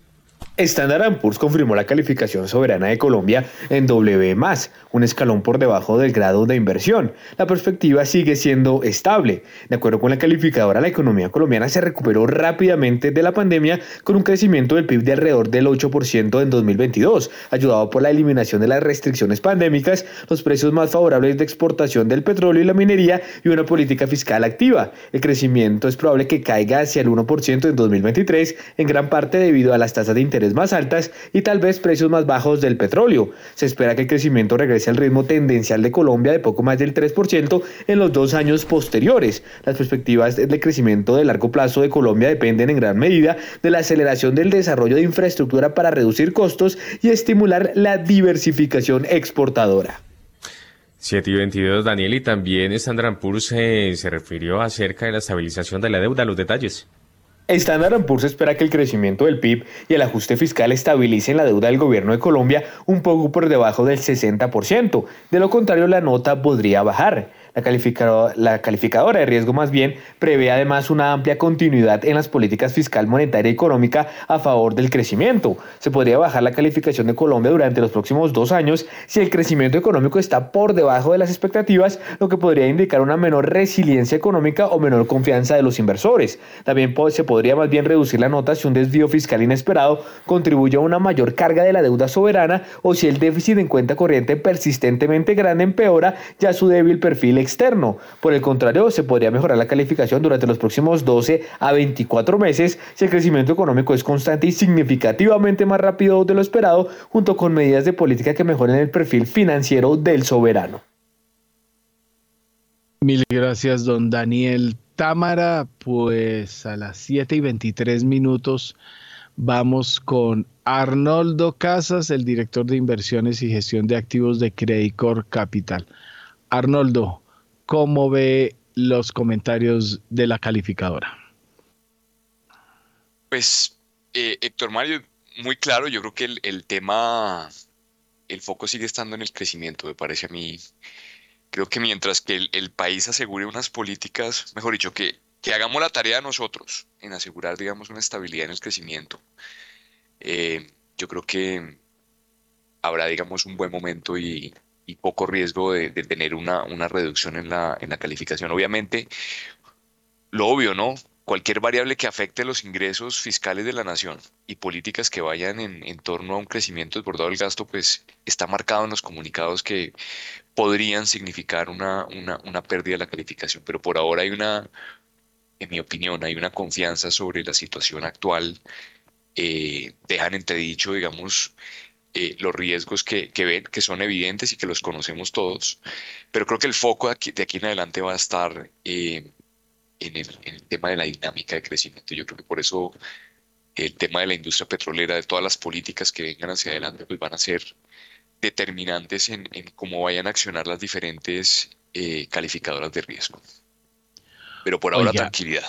Sí, oiga, Arnoldo, eh, es que es eh, también para mirar un poquito como en, medio de todos estos eh, mensajes y angustias políticas eh, y, de hasta de orden público que están sucediendo en la región, pues ahí vemos lo que pasó en Brasil, lo que está pasando en Perú.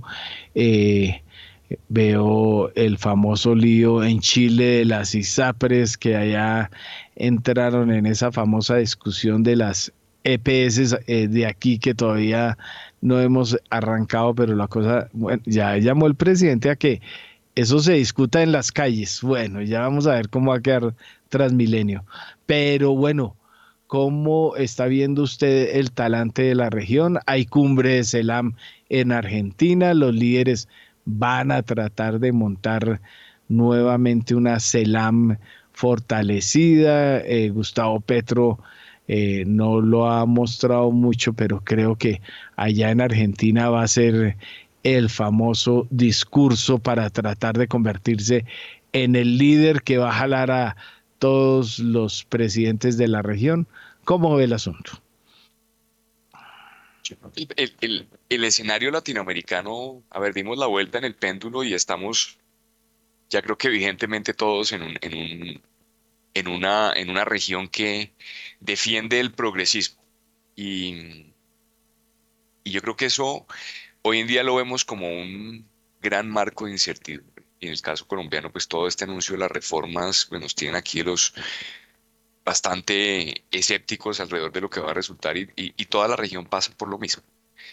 Eh, yo esto lo, lo, lo, relaciono con lo, menciona, lo que mencionábamos y lo que discutíamos al comienzo, digamos, de, del inicio de esta mañana y, tiene que ver con, cómo vayan a jugar los poderes acá ¿no? en, Latinoamérica. El, avance de las reformas eh, lo que se pueda hacer, digamos, para, para derrotar, digamos, o, desprestigiar o, o, aminorar la fuerza que tienen todos estos, estos gobiernos que, quieren tramitar sus reformas y sus cambios, pues tiene que ver con la pugna geopolítica que vayan y la incidencia eh, geopolítica global que vayan a tener Estados Unidos y China en toda esta región, ¿no? Porque creo que, creo que el paquete de el paquete de ayuda que trae China que quiere las materias primas y, el paquete de ayuda de, oiga, infraestructura, crecimiento y todo ese tipo de cosas, puede llegar a ser más atractivo para estos países y para el mundo que lo que hoy en día de pronto está proponiendo eh, la, el, Norteamérica. Entonces yo creo que ahí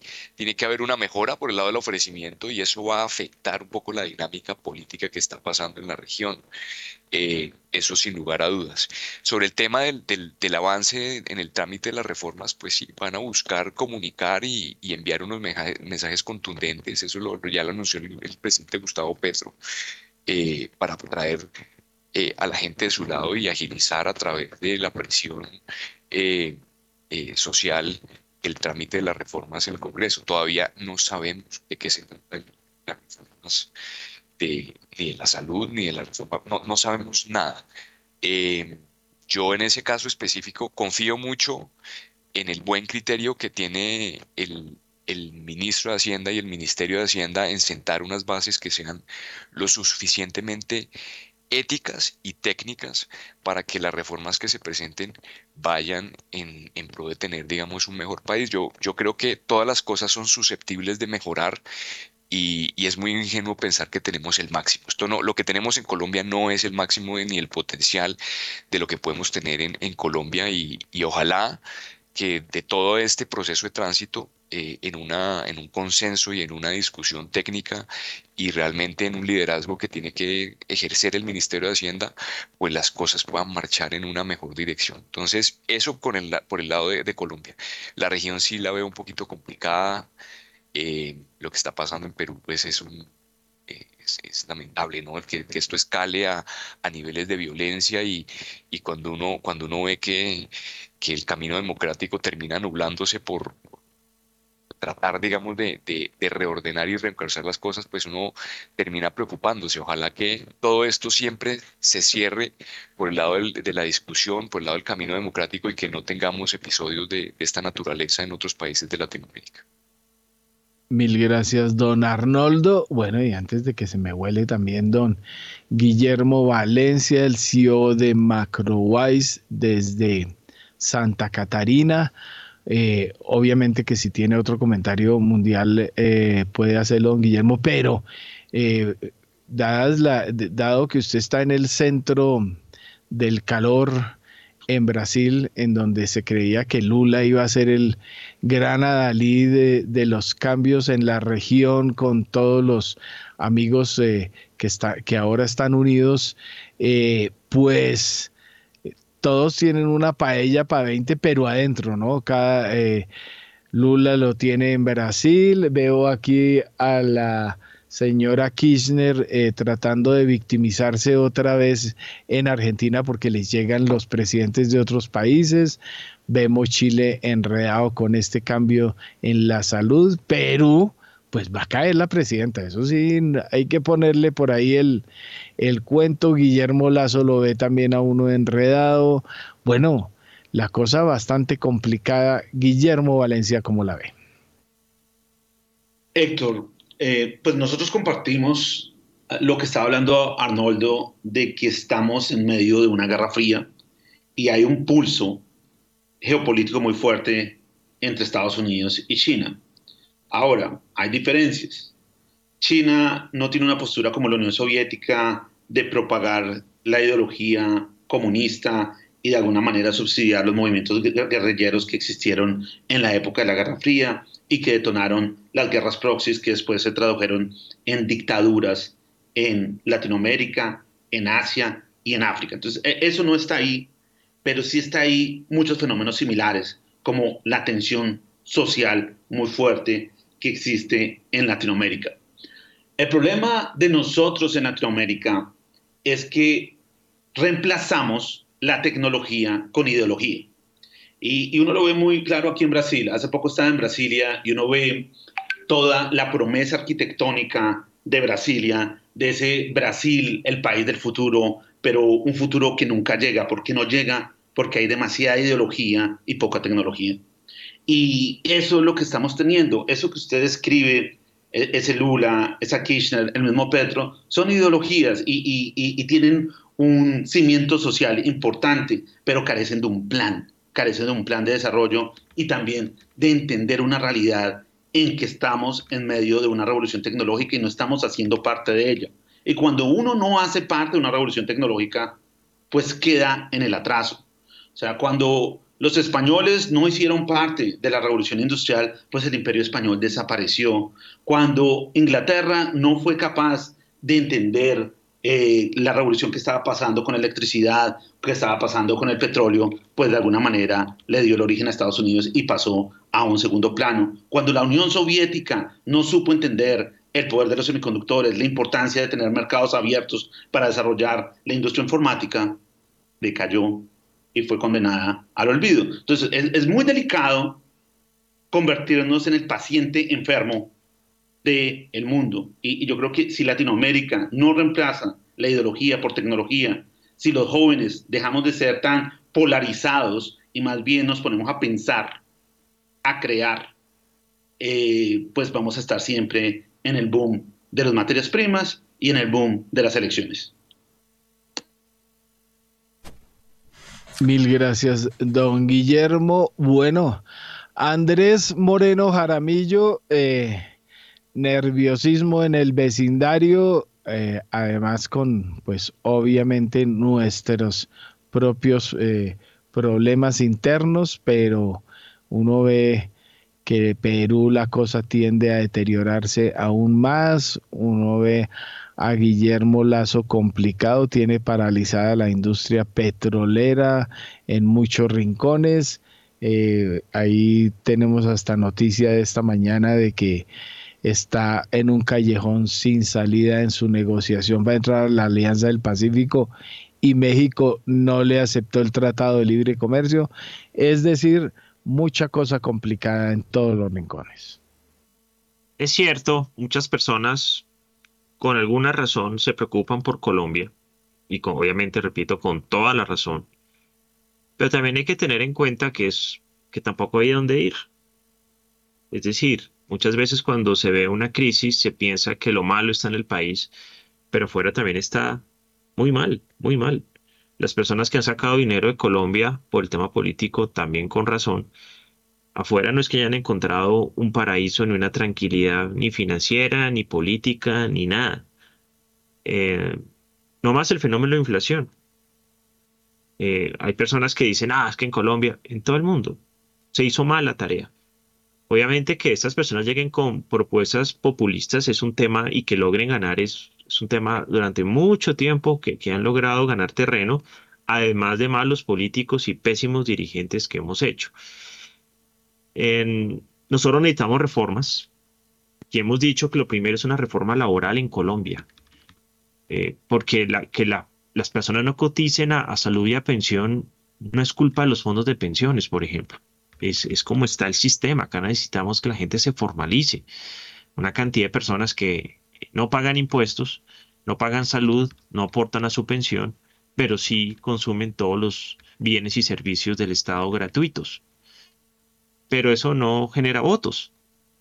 Nos tocó para mí el peor gobierno posible para intentar tramitar una reforma a la salud, una reforma a la pensión, es que se necesita, o sea, ojalá no se necesitara. Lo que ocurre es que estas personas no saben construir sobre lo que ya ha funcionado, sino son a quitar y a cambiar todo eh, de una manera poco eficiente. En últimas, todo esto que le pasa a la región se va a traducir en más pobreza, en más hambre, en menos oportunidades, en más desigualdad.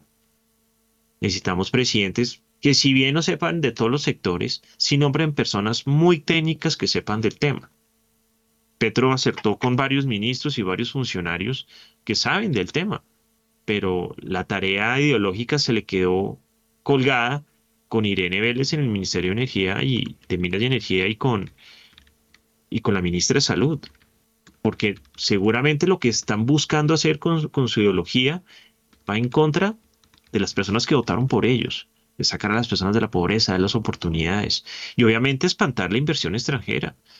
Lo primero que tiene que hacer Petro con todos esos viajes que ha hecho es vender a Colombia. Decirles, vengan acá, no les va a pasar nada, no los voy a expropiar, no les voy a quitar. Eh, necesitamos es que paguen impuestos, seguramente al principio no para que vengan, para que generen empleo. A mí me da mucha envidia el, fenómeno canadiense. Tengo una gran amiga en Toronto y me dice aquí la gente, aquí cierran negocios porque no hay quien trabaje.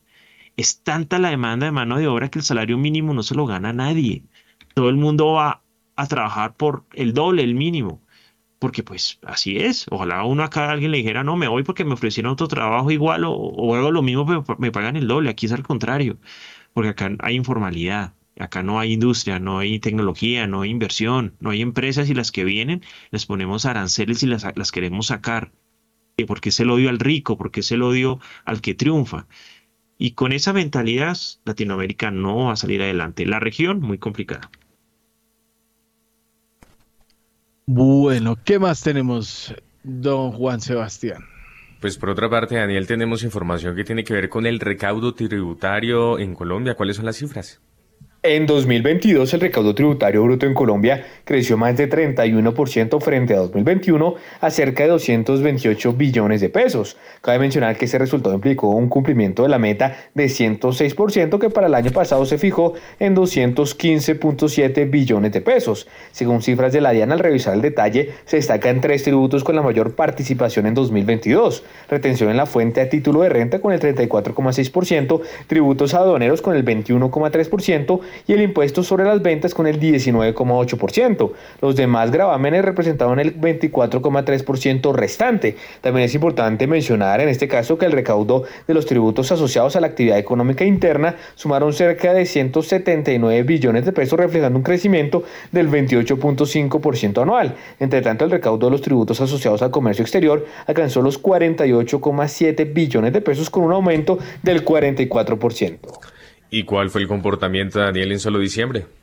En solo diciembre de 2022, el recaudo tributario bruto en Colombia aumentó más de 15% frente al mismo mes de 2021 a 15,1 billones de pesos. En el decimosegundo mes de 2021, el monto fue de 13,1 billones de pesos. Los tributos con mayor participación durante el último mes del año pasado fueron la retención en la fuente a título de renta con el 48,2%, los tributos aduaneros con cerca del 30% y el gravamen a los movimientos financieros con el 8%.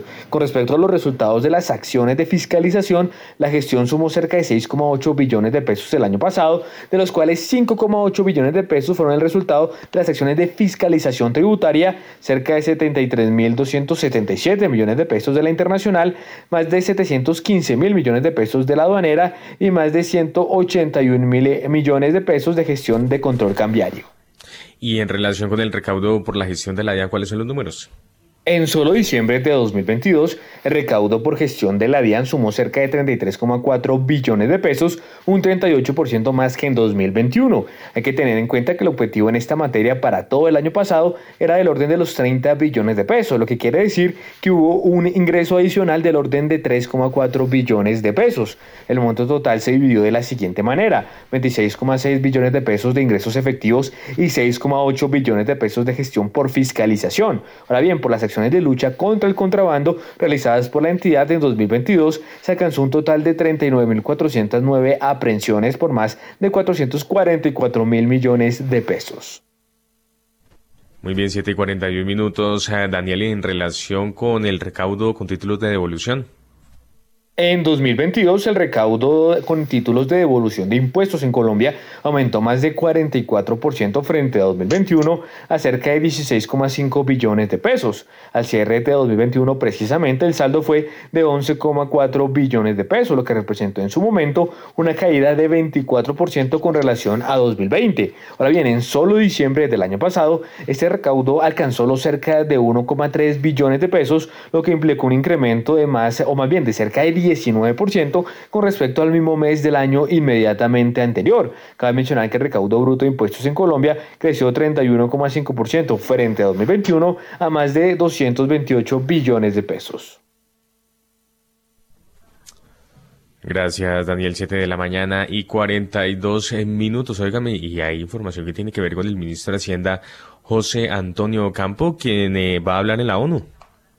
Ante la ONU, el ministro de Hacienda José Antonio Campo abogará por mejores condiciones para el acceso de países como Colombia al mercado privado de capitales. Este lunes el ministro colombiano dictará la conferencia Raúl Previch de las Naciones Unidas sobre comercio y desarrollo. Esto fue lo que dijo Campo.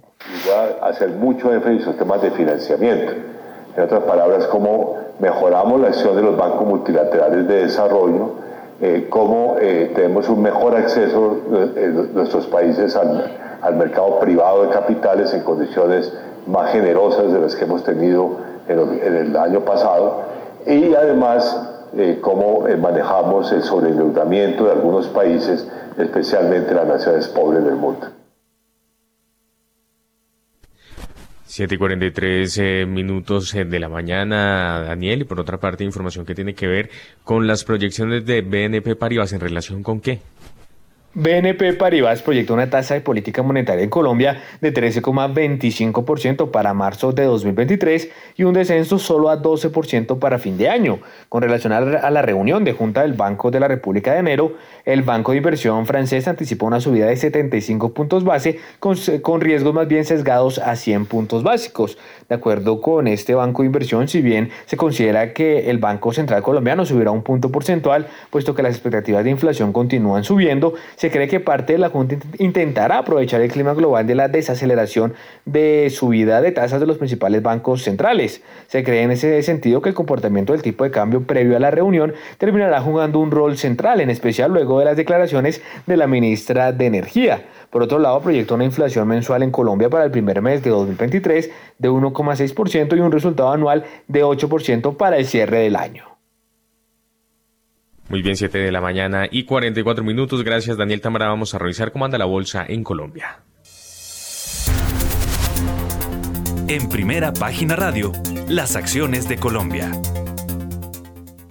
El monto en las operaciones de la Bolsa de Valores de Colombia disminuyó 6,13% y se ubicó en los 42.099 millones de pesos. La acción que más cayó fue la de construcciones El Cóndor. En la sesión anterior, el monto fue de 45.082 millones de pesos y el número de operaciones pasó de 2.428 el jueves a 2.228 este viernes, lo que representa una disminución del 8,23%. Las acciones que más se negociaron fueron Ecopetrol con 12.881 millones de pesos, Preferencial Bancolombia con 10.036 millones de pesos y Preferencial Grupo Aval con 4.544 millones de pesos. La acción más valorizada fue la de Mineros SA, la cual tuvo un alza del 2,62%, pasando de 2.250 pesos a 2.309 pesos. Por su parte, Construcciones El Cóndor pasó de 1.530 pesos a 1.118 pesos, es decir, cayó 26,93 pesos. El índice MSCI Colcap cerró con un alza del 0,37% a 1.337,40 unidades. Por su parte, el COIR subió 1,08% a 844,40 puntos. Mil gracias, don Juan Carlos Bernal. Pues eh, aquí la cosa cambia, los futuros de Wall Street cambian a verde, estaban en rojito, no tan intenso, pero ya cambian a verde, pues también verde oliva, ¿no? Dow Jones sube 0.10%, el Standard Poor's sube 0.09% y el Nasdaq sube 0.07%. El petróleo sigue en verde, acercándose el WTI al dólar, el Bren, eh, eh, es que al dólar a subir 1% y el Bren sube también 1%. El café 1.56 dólares la libra. Andrés Moreno Jaramillo, su comentario de la coyuntura de la Bolsa de Colombia. Bueno, recordemos que hoy se cumple un mes con la acción de Cemex suspendida, Cemex Latam Holdings, CLH, una acción que está suspendida por una OPA de cancelación. Algunos inversionistas están un poco nerviosos porque lleva un mes y nada que se negocia. Eh, la, OPA ya hay un precio establecido. Eh, seguramente esa liquidez y, eso, esa OPA se, habrá, se hará durante las siguientes semanas.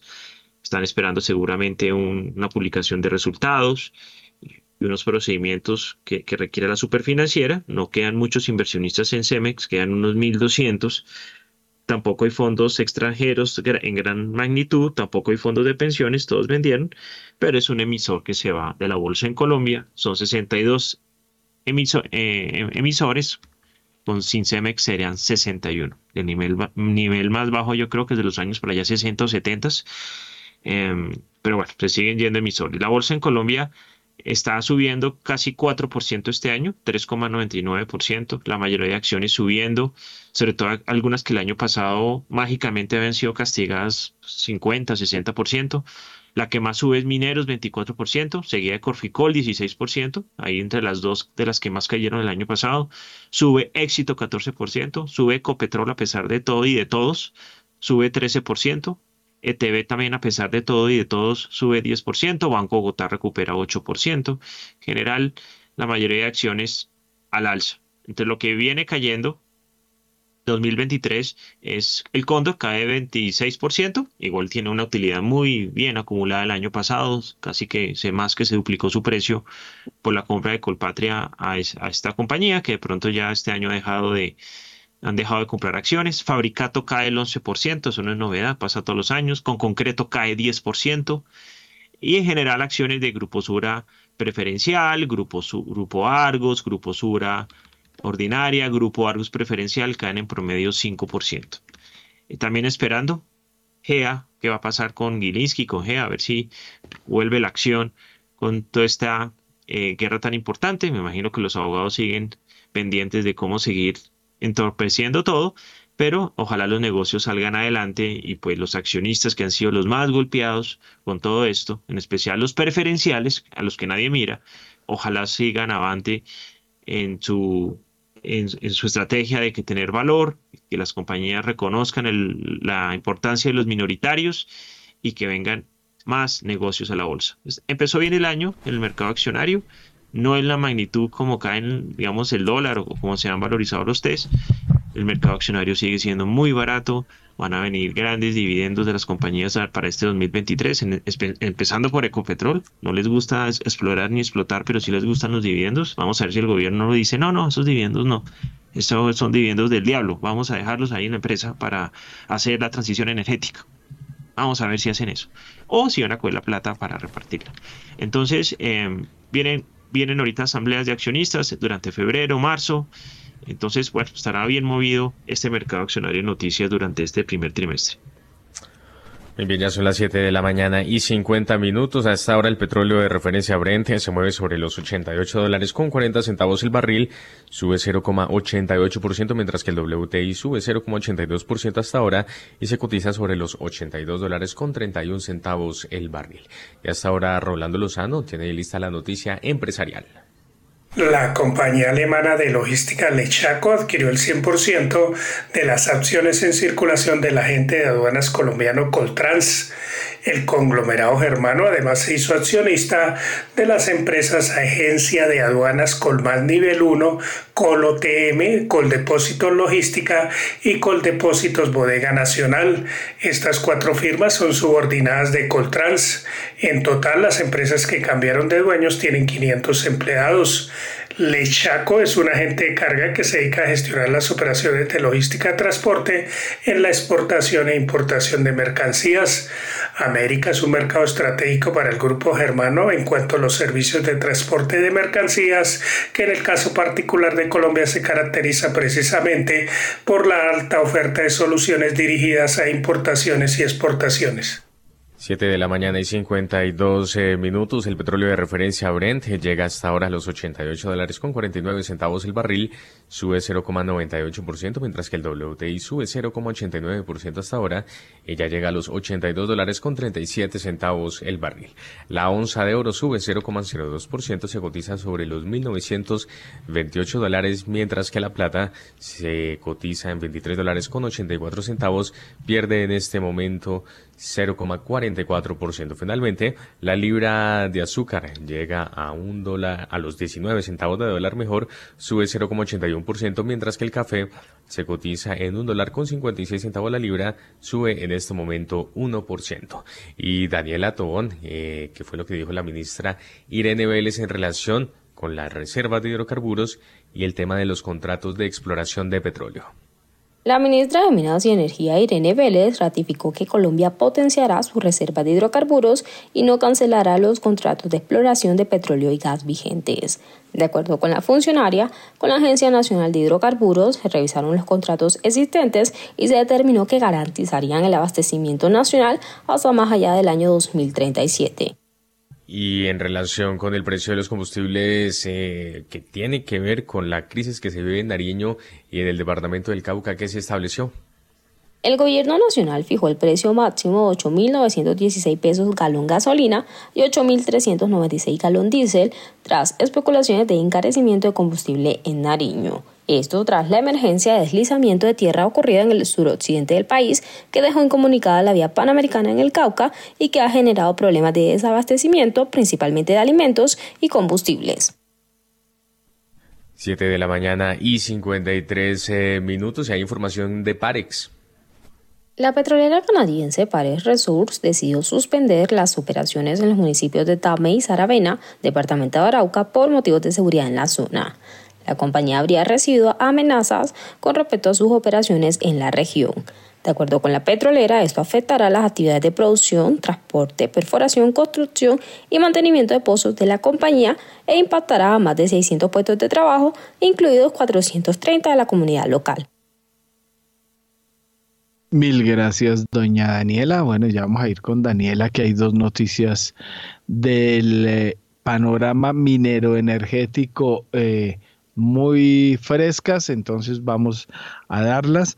Por ahora, oiga, don Andrés, mire lo que me escribe, no va a decir el quién, pero me dice, entiendo que los minoritarios de Cemex están muy en por el precio de la OPA y que con toda y que con toda razón porque la eh, de que la vaina fracase hasta que suban el precio. ¿Habrá OPA? ¿Habrá espera de precio? ¿Un mes y nada? ¿Qué es lo que está pasando? La OPA es de cancelación, donde ya la, mayoría de los accionistas decidieron eh, la cancelación del emisor, pero no es obligatorio, el que no quiera vender no venda. Lo que ocurre es que se pierde la especulación en bolsa, pero se puede quedar con unas acciones de Cemex sin que estén en la bolsa. Muchos accionistas de Bavaria no vendieron de Isaje no vendieron, de Tablemac no vendieron. Sí, o sea, no es obligatorio, o sea, que tiene que salir a vender, ¿no? Lo que ocurre es que en Colombia, eh, digamos, no hay una reglamentación que diga, no, es que el precio tiene que ser este, o por el valor en libros. Algunas sopas salen muy por encima del valor en libros, como la de Nutresa, tres veces valor en libros, y tampoco vendieron. Entonces ahora hay unas sopas siempre se ha hablado, digamos, que algunas personas naturales que les gusta mover algunas acciones sin liquidez y pues ahí quedan algunos atrapados. La verdad es que el sector de construcción no es un sector o infraestructura para todo el mundo. Hemos tenido ya algunas empresas con, con problemas de gobierno corporativo y la recomendación siempre es, uno, busque compañías que tengan liquidez en la bolsa, dos, que tengan gobierno corporativo, tres, que, tengan presencia en índices, que tengan presencia en el Colcap, ojalá en índices internacionales. Y adicionalmente deje de dejarse asesorar de cualquier persona en redes que en lo que están haciendo estos gurús es promocionar su propio portafolio para que otras personas compren y las acciones suban. Entonces, no va a haber nada, hay una reglamentación, la superfinanciera ya dijo que todo estaba en orden y habrá una OPA. La mayoría de fondos de pensiones ya vendieron hace rato. Los extranjeros también la mayoría vendieron. Ahí se quedaron unas personas naturales, pero pues son, no, son más de 1.200 pero es que querían una OPA a precios de hace 7, 8 años, que, pues eso no, eso no es así. Normalmente también buscan cuál ha sido el precio promedio en la bolsa en los últimos, en los últimos meses. O sea, uno se arriesga, uno cuando está en un mercado accionario, tiene que tomar esos riesgos. Si compra una acción sin liquidez, sin gobierno corporativo, recomendada por unos tipos que son gurús que por ahí se la pasan hablando de acciones, pues usted asumió los riesgos y tiene que, pues ya ahorita, ahorita tener que, que que, materializarlos. Pero la OPA va a seguir y es una empresa que así no haga OPA a ese precio porque no quisieron y se quedaron ahí. Es una acción que no la negocia nadie, es una acción sin liquidez. La vez pasada también hubo una OPA en Coltejer a una tercera parte del valor en libros y salió a vender todo el mundo. Una tercera parte del valor en libros.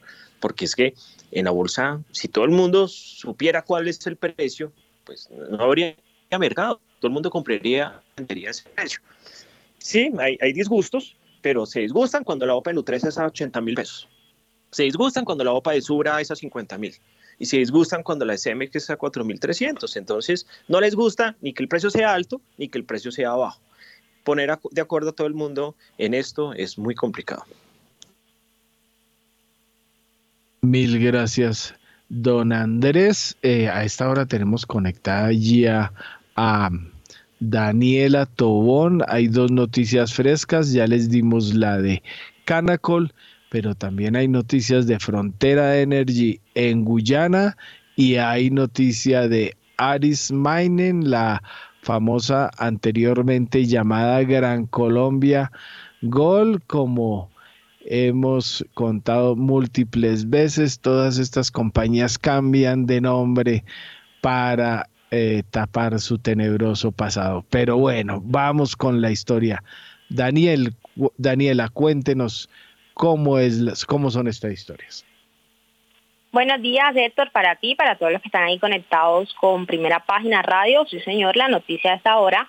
Bueno, ya arrancó la perforación de las canadienses, las petroleras Frontera Energy y se, la CGX estas empresas, digamos que son socias en la licencia de prosperación de petróleo para el bloque en Costa Fuera de Guayana, y anunciaron que ya este lunes inició la perforación del pozo Way 1, que está aproximadamente unos 200 kilómetros costa fuera de Gerton, Guayana. Han dicho también que el Joy Venture también anunciaron que el gobierno les aprobó un plan de evacuación, de evaluación para la selección norte de este bloque que comenzó con este pozo. Luego de completar estas operaciones de perforación y tras el análisis detallado, pues esta empresa conjunta podrá considerar futuros pozos según su programa de evaluación para la posible viabilidad de más desarrollo. Entonces, pues ya aquí sabemos que estas petroleras canadienses pues no va a ser el único pozo, ya les están dando la posibilidad también de evaluar más programas de, de perforación, entonces sabemos que se les está multiplicando todos por allá por Guayana. Recordemos que Frontera y CGX son socios en estas licencias con una participación. Hay que decir que la CGX tiene una participación del 32% y Frontera Energy del 68%. Eso es lo que está pasando por Guayana, mi querido Héctor. Mientras tanto... Guyana, Guyana, acuerde que hay dos, ¿no? La Guyana y la Guayana francesa. Entonces, eh, Guyana es, esta, es la que tiene que ver con este asunto. Y segundo, vamos con Aris eh, rápidamente que vamos a conectar. Vamos con Arismin, que Arismin estuvo informando un poco de lo que planea hacer en el 2023 por acá en Colombia. La compañía ha dicho que planea avanzar en sus programas, implementar programas de perforación, exploración específicamente en Segovia como en Marbato para que promisen la expansión de los recursos minerales y la conversión a reservas minerales con gastos planificados de hasta 19 millones de dólares. Es lo que ha dicho, planea invertir la compañía Arismin, como usted lo ha dicho, antes conocida como Gran Colombia Recordemos que se completó la combinación de negocios entre GCM Mining y Aris Gold en septiembre de 2022.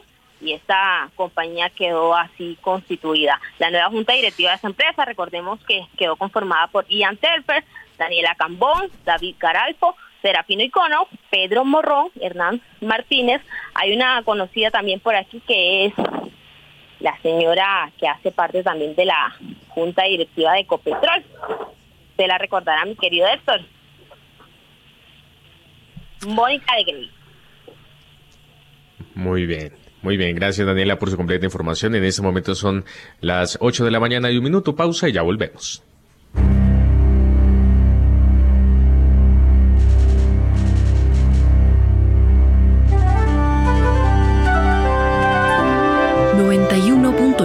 Javeriana Estéreo, Bogotá. HJKZ. Sin fronteras.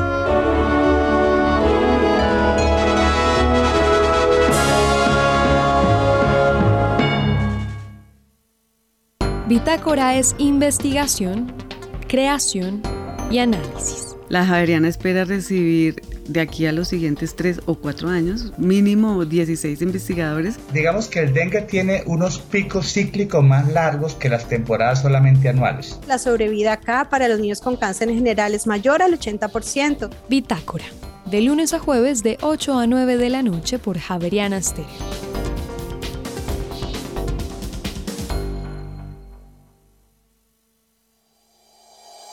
En Acciones y Valores, nuestra prioridad es construir la mejor versión de su futuro financiero.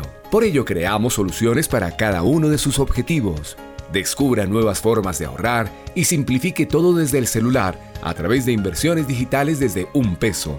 Genere rentabilidad y a la vez impacto positivo en el mundo con inversiones responsables. Construya su plan de inversión personalizado con asesoría exclusiva y especializada Optimice el manejo de recursos de su empresa por medio de soluciones de tesorería. Realice envíos y pagos internacionales seguros de la mano de nuestro aliado Western Union. Es momento de crear metas juntos. Conozca la mejor forma de hacerlo. Contáctenos en www.axivalores.com o al WhatsApp 323-236-5222, vigilado y regulado por la Superintendencia Financiera de Colombia.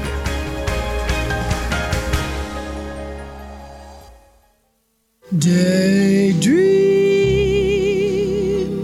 why do you me so?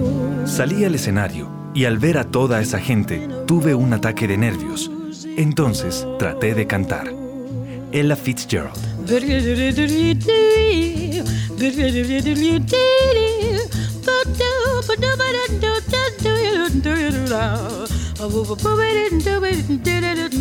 Tardes de Jazz, lunes a viernes, 1 a 4 de la tarde, en Javeriana Estéreo, 91.9 FM, sin fronteras.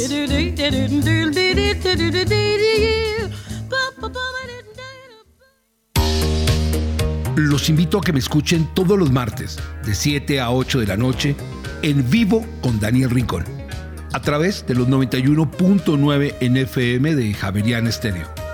Entrevistas, música, datos curiosos y recuerden, cada semana un tema totalmente diferente. Javerian Estéreo, sin fronteras.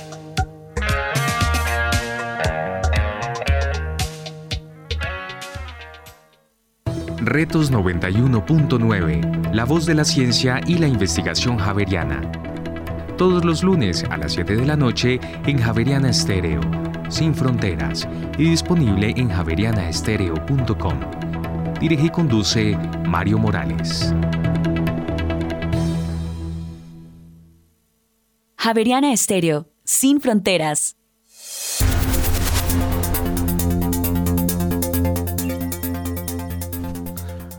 En Colombia ya tenemos las 8 de la mañana y 5 minutos. Héctor Mario, hasta ahora el petróleo de referencia Brent llega a los 88 dólares con 44 centavos el barril, sube 0,98%, mientras que el WTI se cotiza sobre los 82 dólares con 39 centavos el barril, se recupera en este momento 0,92%. Gracias, eh, don Juan Sebastián. Pues Don William Varela, muy movida la cosa en Barranquilla. Los eh, eh, bueno, uno no sabe ni cómo tildarlos, eh, estos personajes que mandan en el empresariado y la política barranquillera, su tierra, eh, doña Ida Merlano, bueno, no hablo del vibrador ni de las otras cosas que le gusta hablar, ¿de qué fue lo que resultó hablando doña Ida en su declaración? Buenos días, Héctor. Buenos días. Sí, aquí estoy. Buenos días. ¿Se asustó con lo del vibrador? Uy, peligroso usted, ¿no? Eh, bueno. cuidado con esos artefactos, ¿no? Venga, eh, eh, Héctor, yo le cuento, cuando yo comenzaba en el periodismo en Barranquilla, los que mandaban eran los Gerlain y los Name. Bueno, los Names eran los, dos hermanos Name. después quedó, ahora quedó el hijo, que es el que tomó las riendas de, la política en el Atlántico. Y estaba comenzando el, partido político de Fuachar, el empresario, dueño de Olímpica, dueño del Junior. Bueno, y él dijo, no, es que esto está bien corrupto, bien podrido, vamos a hacer algo y los empresarios vamos a meter mano. Y hace más de 20 años ellos decidieron meterse a la política. Eh, eh, crearon su propio partido político y desde Bogotá iban los políticos a que Fuachar acabara su partido político y entrara como finalmente lo hizo a cambio radical.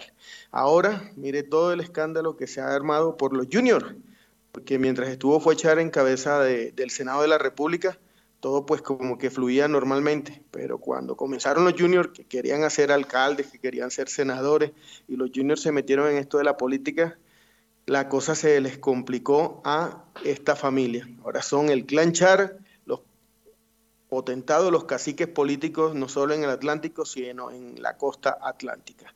Después de lo que pasó con Aida Merlano y los comentarios que ella ha hecho de cómo se eh, ha, venido realizando una serie de hechos de corrupción para comprar votos, para manejar la política local, de tener alcaldes, gobernadores, diputados, concejales y congresistas. Fíjese que en un momento dado este partido político aspiraba a tener eh, en, este, en, este, en este Congreso más de ocho o diez congresistas solo de la costa atlántica. Pero bueno, la cosa no le salió como lo habían planteado y llegaron a la mitad. Ahorita Aida Merlano volvió a hablar y acusó y está pidiendo que se le permita venir a Colombia a entregar supuestas pruebas que la familia Char dice no tener. Fue a Char en su descanso, ya en su receso político, el ex senador de la República salió a defender los intereses de su familia.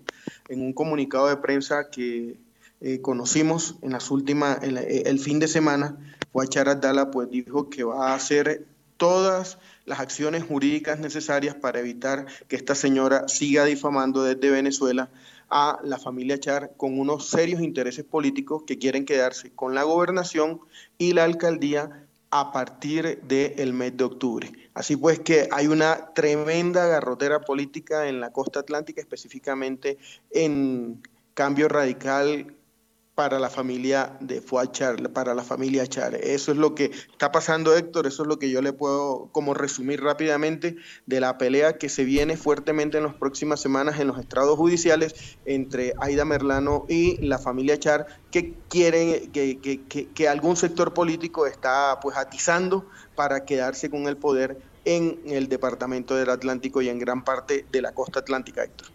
Mil gracias, don William Varela. Pues eh, eh, recordar es vivir. Estas son eh, las destacadas familias de allá. El señor Fuachar no tiene visa para ingresar a los Estados Unidos. Hay dos versiones sobre su situación. Por allá un indictment que hay contra su cúpula allegada en Pensacola, Estados Unidos, también su cercanía con Sheila Arana de Nasser, es decir, eh, muchas cosas ahí todavía por explicarse. Él no pudo viajar a Estados Unidos cuando su esposa murió, Adela Chalhuf, por ahí a mitad de los 90, eh, y él pidió una visa humanitaria y Estados Unidos se la negó. Y don Julio Gerlain y su historia con doña Aida Merlano, su quiebra, ya con solo ir uno al aeropuerto de Barranquilla sabe que está en un San Andresito, una porquería de aeropuerto, lo que dejó el señor tras la quiebra, y eh, don Alex Char reconociendo que compartía de amante también a doña Aida Merlano. Muy buena repartición de jugosas cosas en la costa, que el papá de Aida recibió apartamento de don Julio, que ella recibió también casa y regalos del... Bueno, todas estas historias y los otros dos señores dueños del conglomerado al que le hacen propaganda por ahí las ladillas y demás. Eh, uno acusado de llevar armas para el cartel de Cali y otro de llevar toneladas de cocaína para Centroamérica. Es decir, la belleza empresarial en pasta en Barranquilla, de la que todos hablan como una recuperación impresionante, pero todo huele muy feo, empezando por la AAA. Don Juan Sebastián. Sí, señora, a las 8 de la mañana y 12 minutos ya tenemos dólar. A esta hora, abren los mercados en Colombia. Mucha atención porque el dólar abrió este lunes en 4.570 pesos, baja 11 pesos con 11 centavos frente al cierre del viernes que fue de 4.581 pesos con 11 centavos. Reiteramos entonces, 4.570 pesos. Apertura del dólar baja 11 pesos con 11 centavos frente a su cierre del viernes. Y en este momento se mueve sobre los 4.534 pesos con 95 centavos. Sigue bajando hasta ahora el dólar y se ha movido en promedio en un precio del 4.545 pesos con 95 centavos, tocando un mínimo de 4.530 pesos y un máximo de 4.570 pesos. Transados 19 millones de dólares en 63 operaciones. 8 de la mañana y 13 minutos y así llegamos entonces al final de esta emisión de Primera Página Radio. A ustedes muchas gracias por haber estado con nosotros. A Julio César Herrera, Andrés Moreno Jaramillo, Guillermo Valencia y Arnoldo Casas, nuestros invitados el día de hoy. Héctor Mario Rodríguez en la dirección y en la presentación. Quien les habla, Juan Sebastián Ortino. Se vayan que ya llega mañana sin fronteras. Que tengan todos ustedes un feliz inicio de semana.